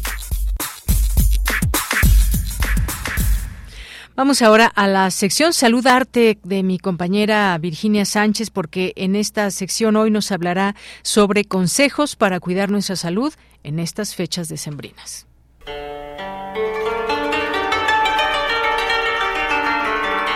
Salud Arte.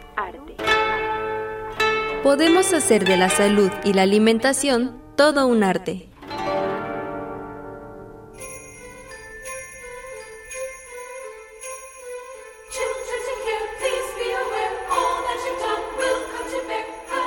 Hola, ¿qué tal apreciable auditorio de Prisma RU? Pues nos encontramos en los días previos al festejo navideño, que lo caracteriza además de la convivencia, esa riquísima comida por compartir y por ello seguramente muchas personas que quieren cuidar su salud tienen muchas dudas sobre lo que deben y no deben comer, ya que se han formado muchos mitos respecto a algunos alimentos que se clasifican muchas veces de manera arbitraria como recomendados o no, generando de esta manera confusión a quienes buscan una dieta correcta. Por ello la importancia de tener una orientación por parte de un experto sobre lo que se puede comer, la cantidad de alimentos, la cual debe ser según las características de cada persona. Pero bueno, de manera general, en este caso, nuestro colaborador, el nutriólogo Juan Carrillo, nos brinda algunos consejos para disfrutar de estas fiestas sin caer en excesos o descuidos que nos lleven a problemas de salud.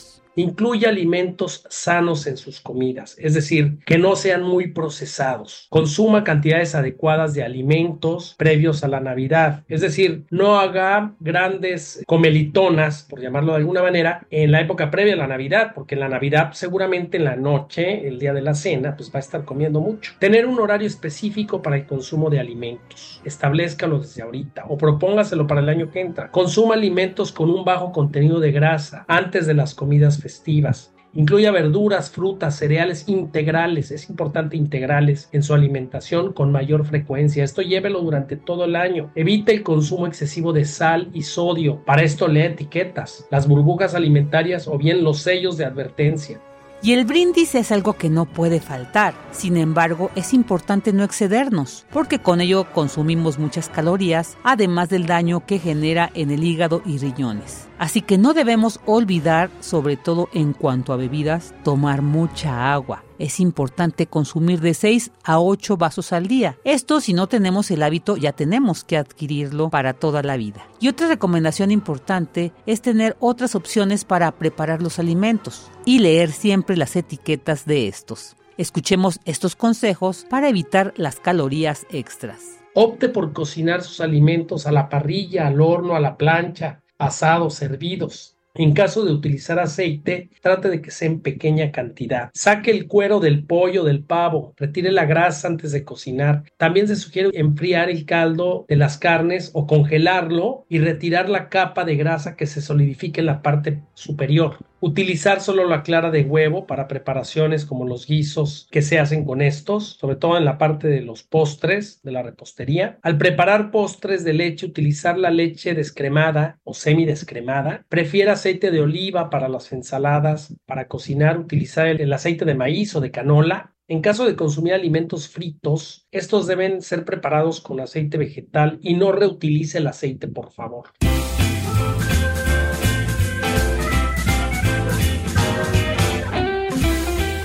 Y si vamos a utilizar aderezos para las comidas, la vinagreta y el limón son una buena opción y así evitamos la mayonesa o salsas preparadas con mucha crema. Pero si no podemos evitarlas, tratar de que sean las de menor contenido de grasa. También podemos sustituir el pan, el arroz blanco o algunas pastas por su presentación integral y aprovechar las ventajas de la fibra. Y algo muy importante para cuidar nuestro peso y salud es no comer hasta sentirnos llenas o llenos, sino satisfechos que no es lo mismo. Y básicamente buscar comer cantidades moderadas de alimentos. No busquen, por favor, que el estómago esté lleno. La plenitud debe ser una sensación no de sentir la molestia en el estómago, sino de sentirse satisfecho. Por ahí existe una frase que me gustaría que quedara aquí como resumen de lo que hemos platicado. Del comedor hay que levantarse con hambre y de la cama hay que levantarse con sueño. Bueno, pues a prepararnos para disfrutar de estas fiestas, pero con el cuidado de nuestra salud, para seguir disfrutando por mucho tiempo de las delicias que nos gusta disfrutar. Les deseamos lo mejor y aquí seguiremos compartiendo con ustedes información relacionada con la alimentación y nuestra salud. Hasta la próxima. Para Radio UNAM, Virginia Sánchez Machuca, en colaboración con el nutriólogo Juan Carrillo. En la producción, Rodrigo Aguilar.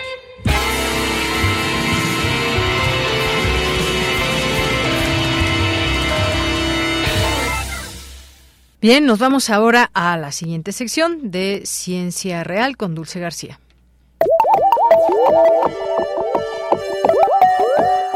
Ciencia Real. Más allá de las verdades están las realidades. Capítulo 2. Vida en nuestro planeta.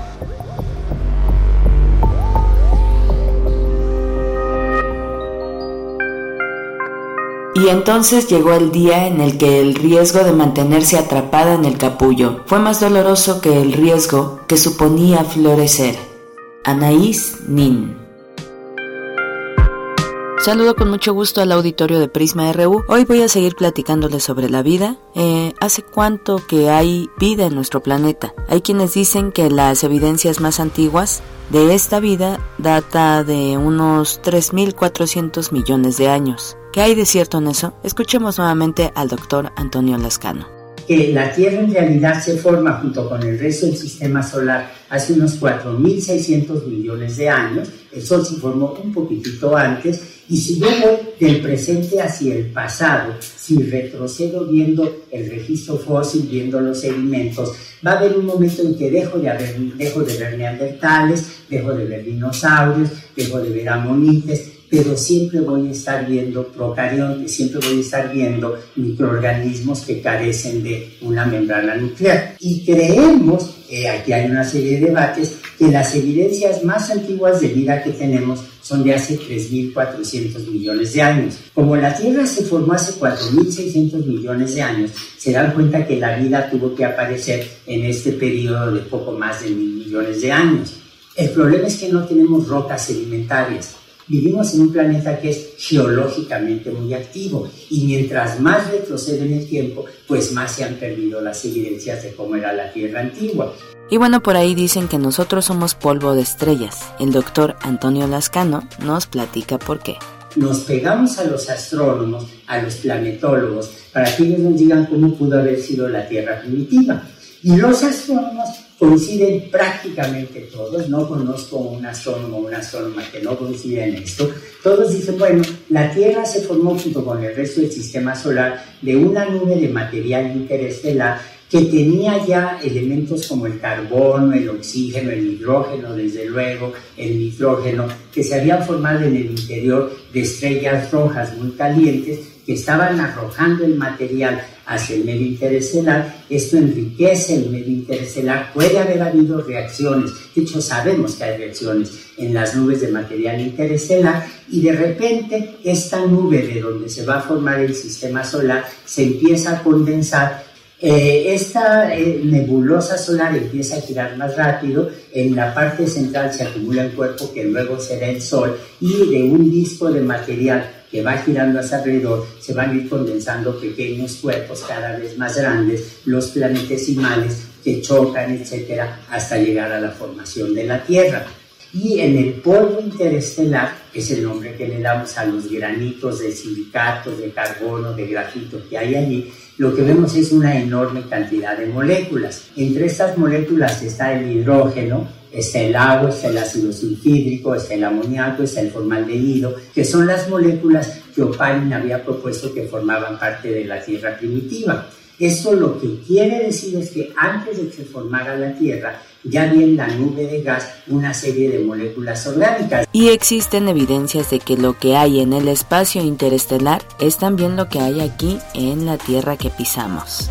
Pero una de las visiones para mí más espectaculares es la que organizó un grupo eh, japonés, eh, la misión Hayabusa, que lanzaron hace varios años un satélite hacia los asteroides, se acercó a un asteroide que se llama Ryugu, la nave llegó, se posó sobre el asteroide, satélite sacó un bracito mecánico, raspó la superficie del asteroide, abrió una, un recipiente, echó el material en el bote, cerró el bote con cuidado y, y la nave se regresó a la Tierra. Lo hemos datado, sabemos que tiene 4.600 millones de años, encontraron algunos aminoácidos que no vemos en las proteínas. Entonces, este es un indicador de que efectivamente estamos viendo compuestos orgánicos que no son de origen biológico. Pero lo que fue sorprendente es que al hacer el análisis nos encontramos con material que se forma cuando tratamos de simular las condiciones de la Tierra primitiva. Pues hasta aquí les voy a compartir hoy la historia sobre el origen de la vida en nuestro planeta, cómo es que la vida fue dando origen a diversas especies. Eso se los cuento la siguiente semana. Por lo pronto los dejo con una frase con nuestra conductora de Yanira Morán. Le agradezco su atención y le deseo que tenga muy buena tarde. Nada en la vida es para ser temido, es solo para ser comprendido. Marie Curie.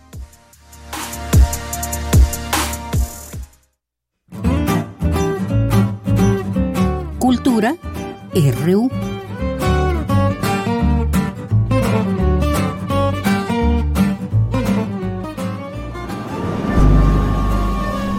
Hace tres años desaparecieron a mi mamá, Palma Flores.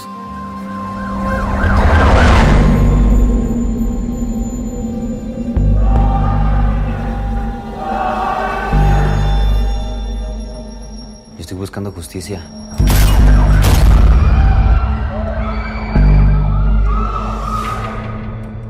Necesito encontrar a mi mamá, cabrón. Kilómetro 5.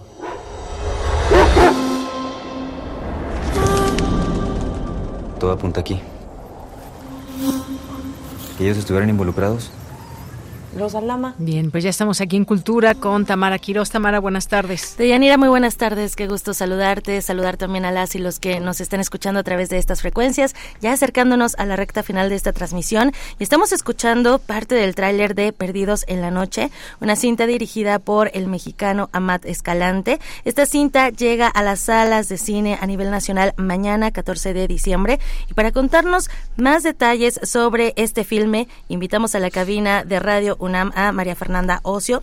Ella es parte del elenco de Perdidos en la Noche. Mafer, bienvenida a este espacio radiofónico. Hola, muchas gracias por invitarme. Oye, platícanos de esta cinta, un, poco de la trama, de lo que digo, ya escuchamos eh, este, este fragmento del, del tráiler en donde alguien está buscando a alguien más, ¿no? Y creo que es una de las de los temas más recurrentes, lamentablemente, en nuestro país y en muchas partes del mundo también. Sí, eh, pues la película la verdad abarca muchísimos temas, este abarca temas de pues desapariciones, eh, la búsqueda de, de alguien, eh, redes sociales, es una película muy rica en que toca varias varias cosas importantes.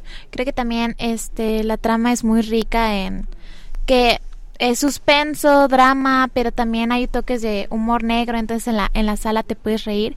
Entonces creo que es una película, película que te mantiene muy entretenido. Esta película va a ser estrenada mañana aquí en México, pero ya estuvo en uno de los festivales, o sino más bien en el festival más importante de cine a nivel internacional. Platícanos de esta experiencia, eh, fue ovacionada y también eh, pues eh, se puso sobre la mesa, ¿no? Estos temas que ya nos mencionas.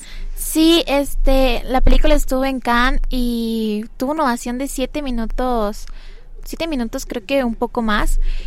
Y la verdad la recibieron muy bien. Es como mi experiencia fue muy linda, muy asombrosa, muy surreal como ver la reacción que no es de un público mexicano, cómo la reciben en la película internacionalmente, cómo reaccionan a ciertas cosas, porque la película ha pasado por muchos festivales.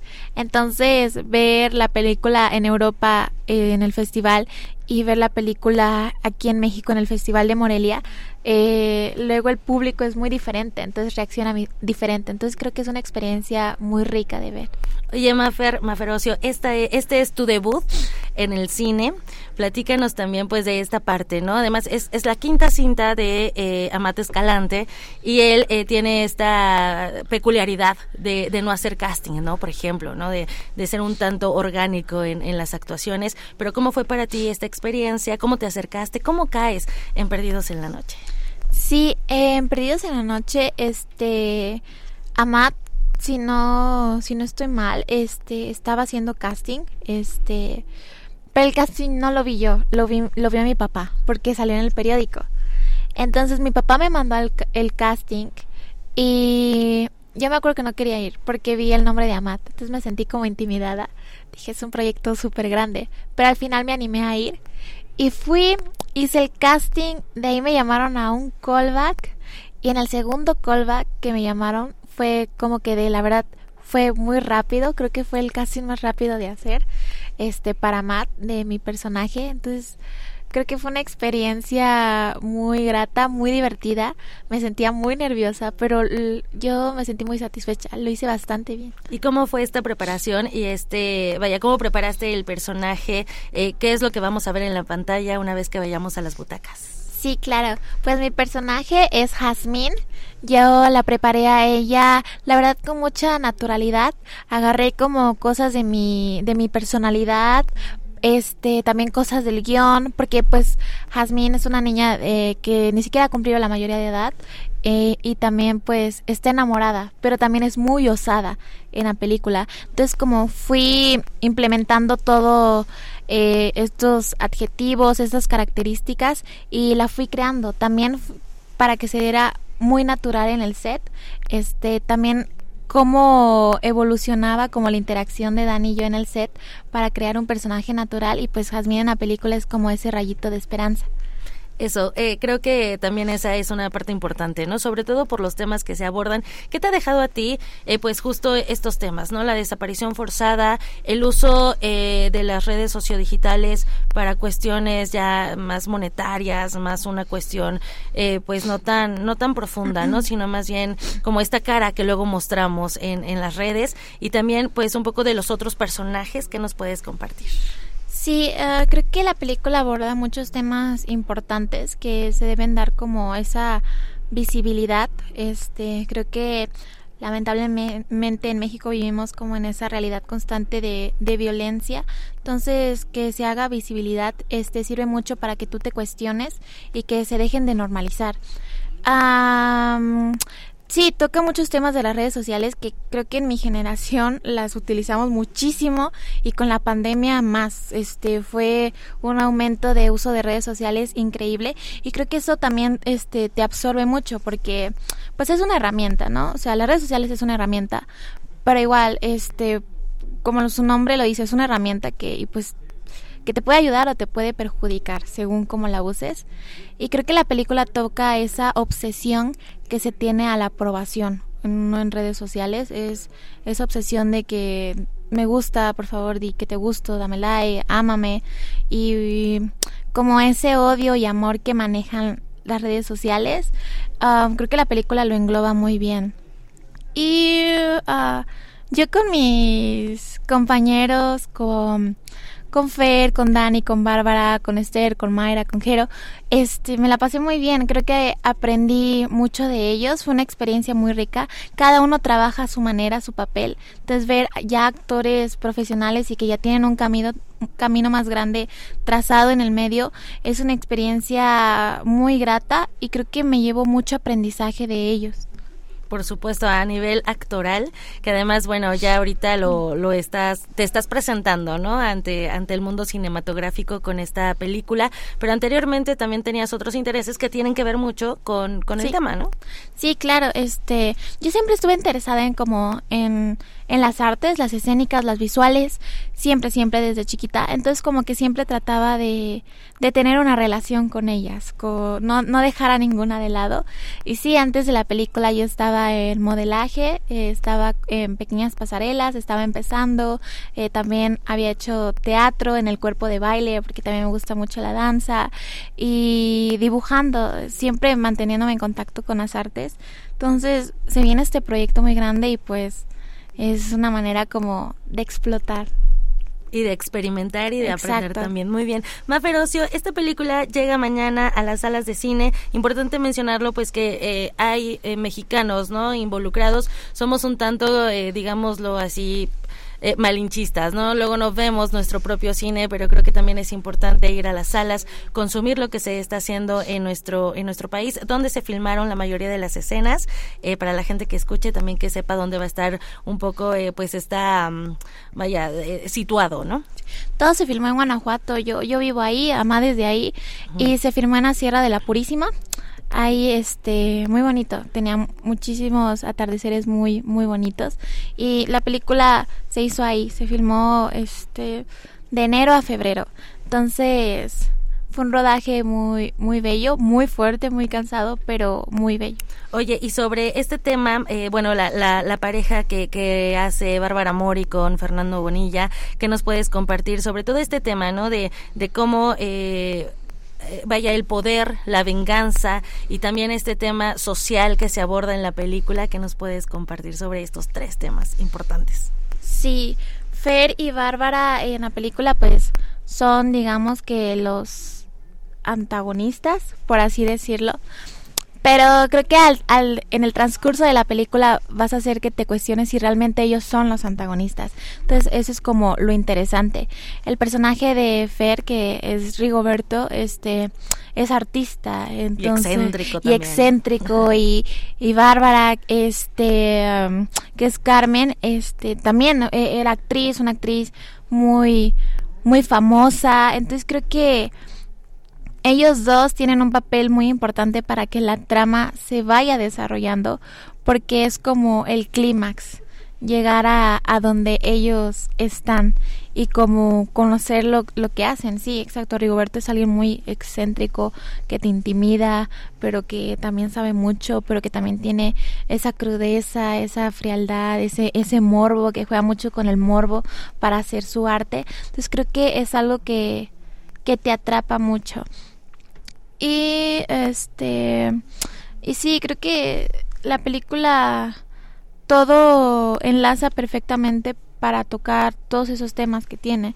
Eh, la violencia, las desapariciones, creo que se van haciendo cadenas y se van juntando en granes y al final funciona. Y no es una película que te dé respuestas para cómo combatir la violencia y así, pero creo que sí te sales cuestionando y creo que eso es más rico en una película, que te salgas con muchísimas preguntas. Que te dejes esas preguntas. Exacto, es lo que te atrapa. Excelente. María Fernanda Ocio, eh, pues muchísimas gracias por acompañarnos en este espacio radiofónico, por platicarnos parte eh, de, de, lo que ha sucedido con esta película, Perdidos en la Noche, se estrena mañana y bueno, también vamos a ver eh, tu personaje y también este debut en, en, el, en el cine. De verdad, muchísimas gracias por visitarnos. Muchísimas gracias a ustedes por invitarme, la pasé muy bien. Dayanira, con esto llegamos al final de la sección que tengan muy buena tarde. Gracias, Tamara. Gracias por tu visita. Gracias aquí a tu equipo. Y bueno, pues nos despedimos. Nos escuchamos mañana en punto de la una de la tarde con más información. Gracias, Marco, Iván, Arturo, Denis, Enrique, aquí en los micrófonos de Yanira Morán. Hasta mañana.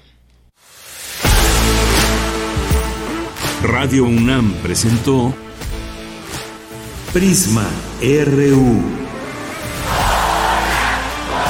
Una mirada universitaria sobre los acontecimientos actuales. Prisma RU. Relatamos al mundo.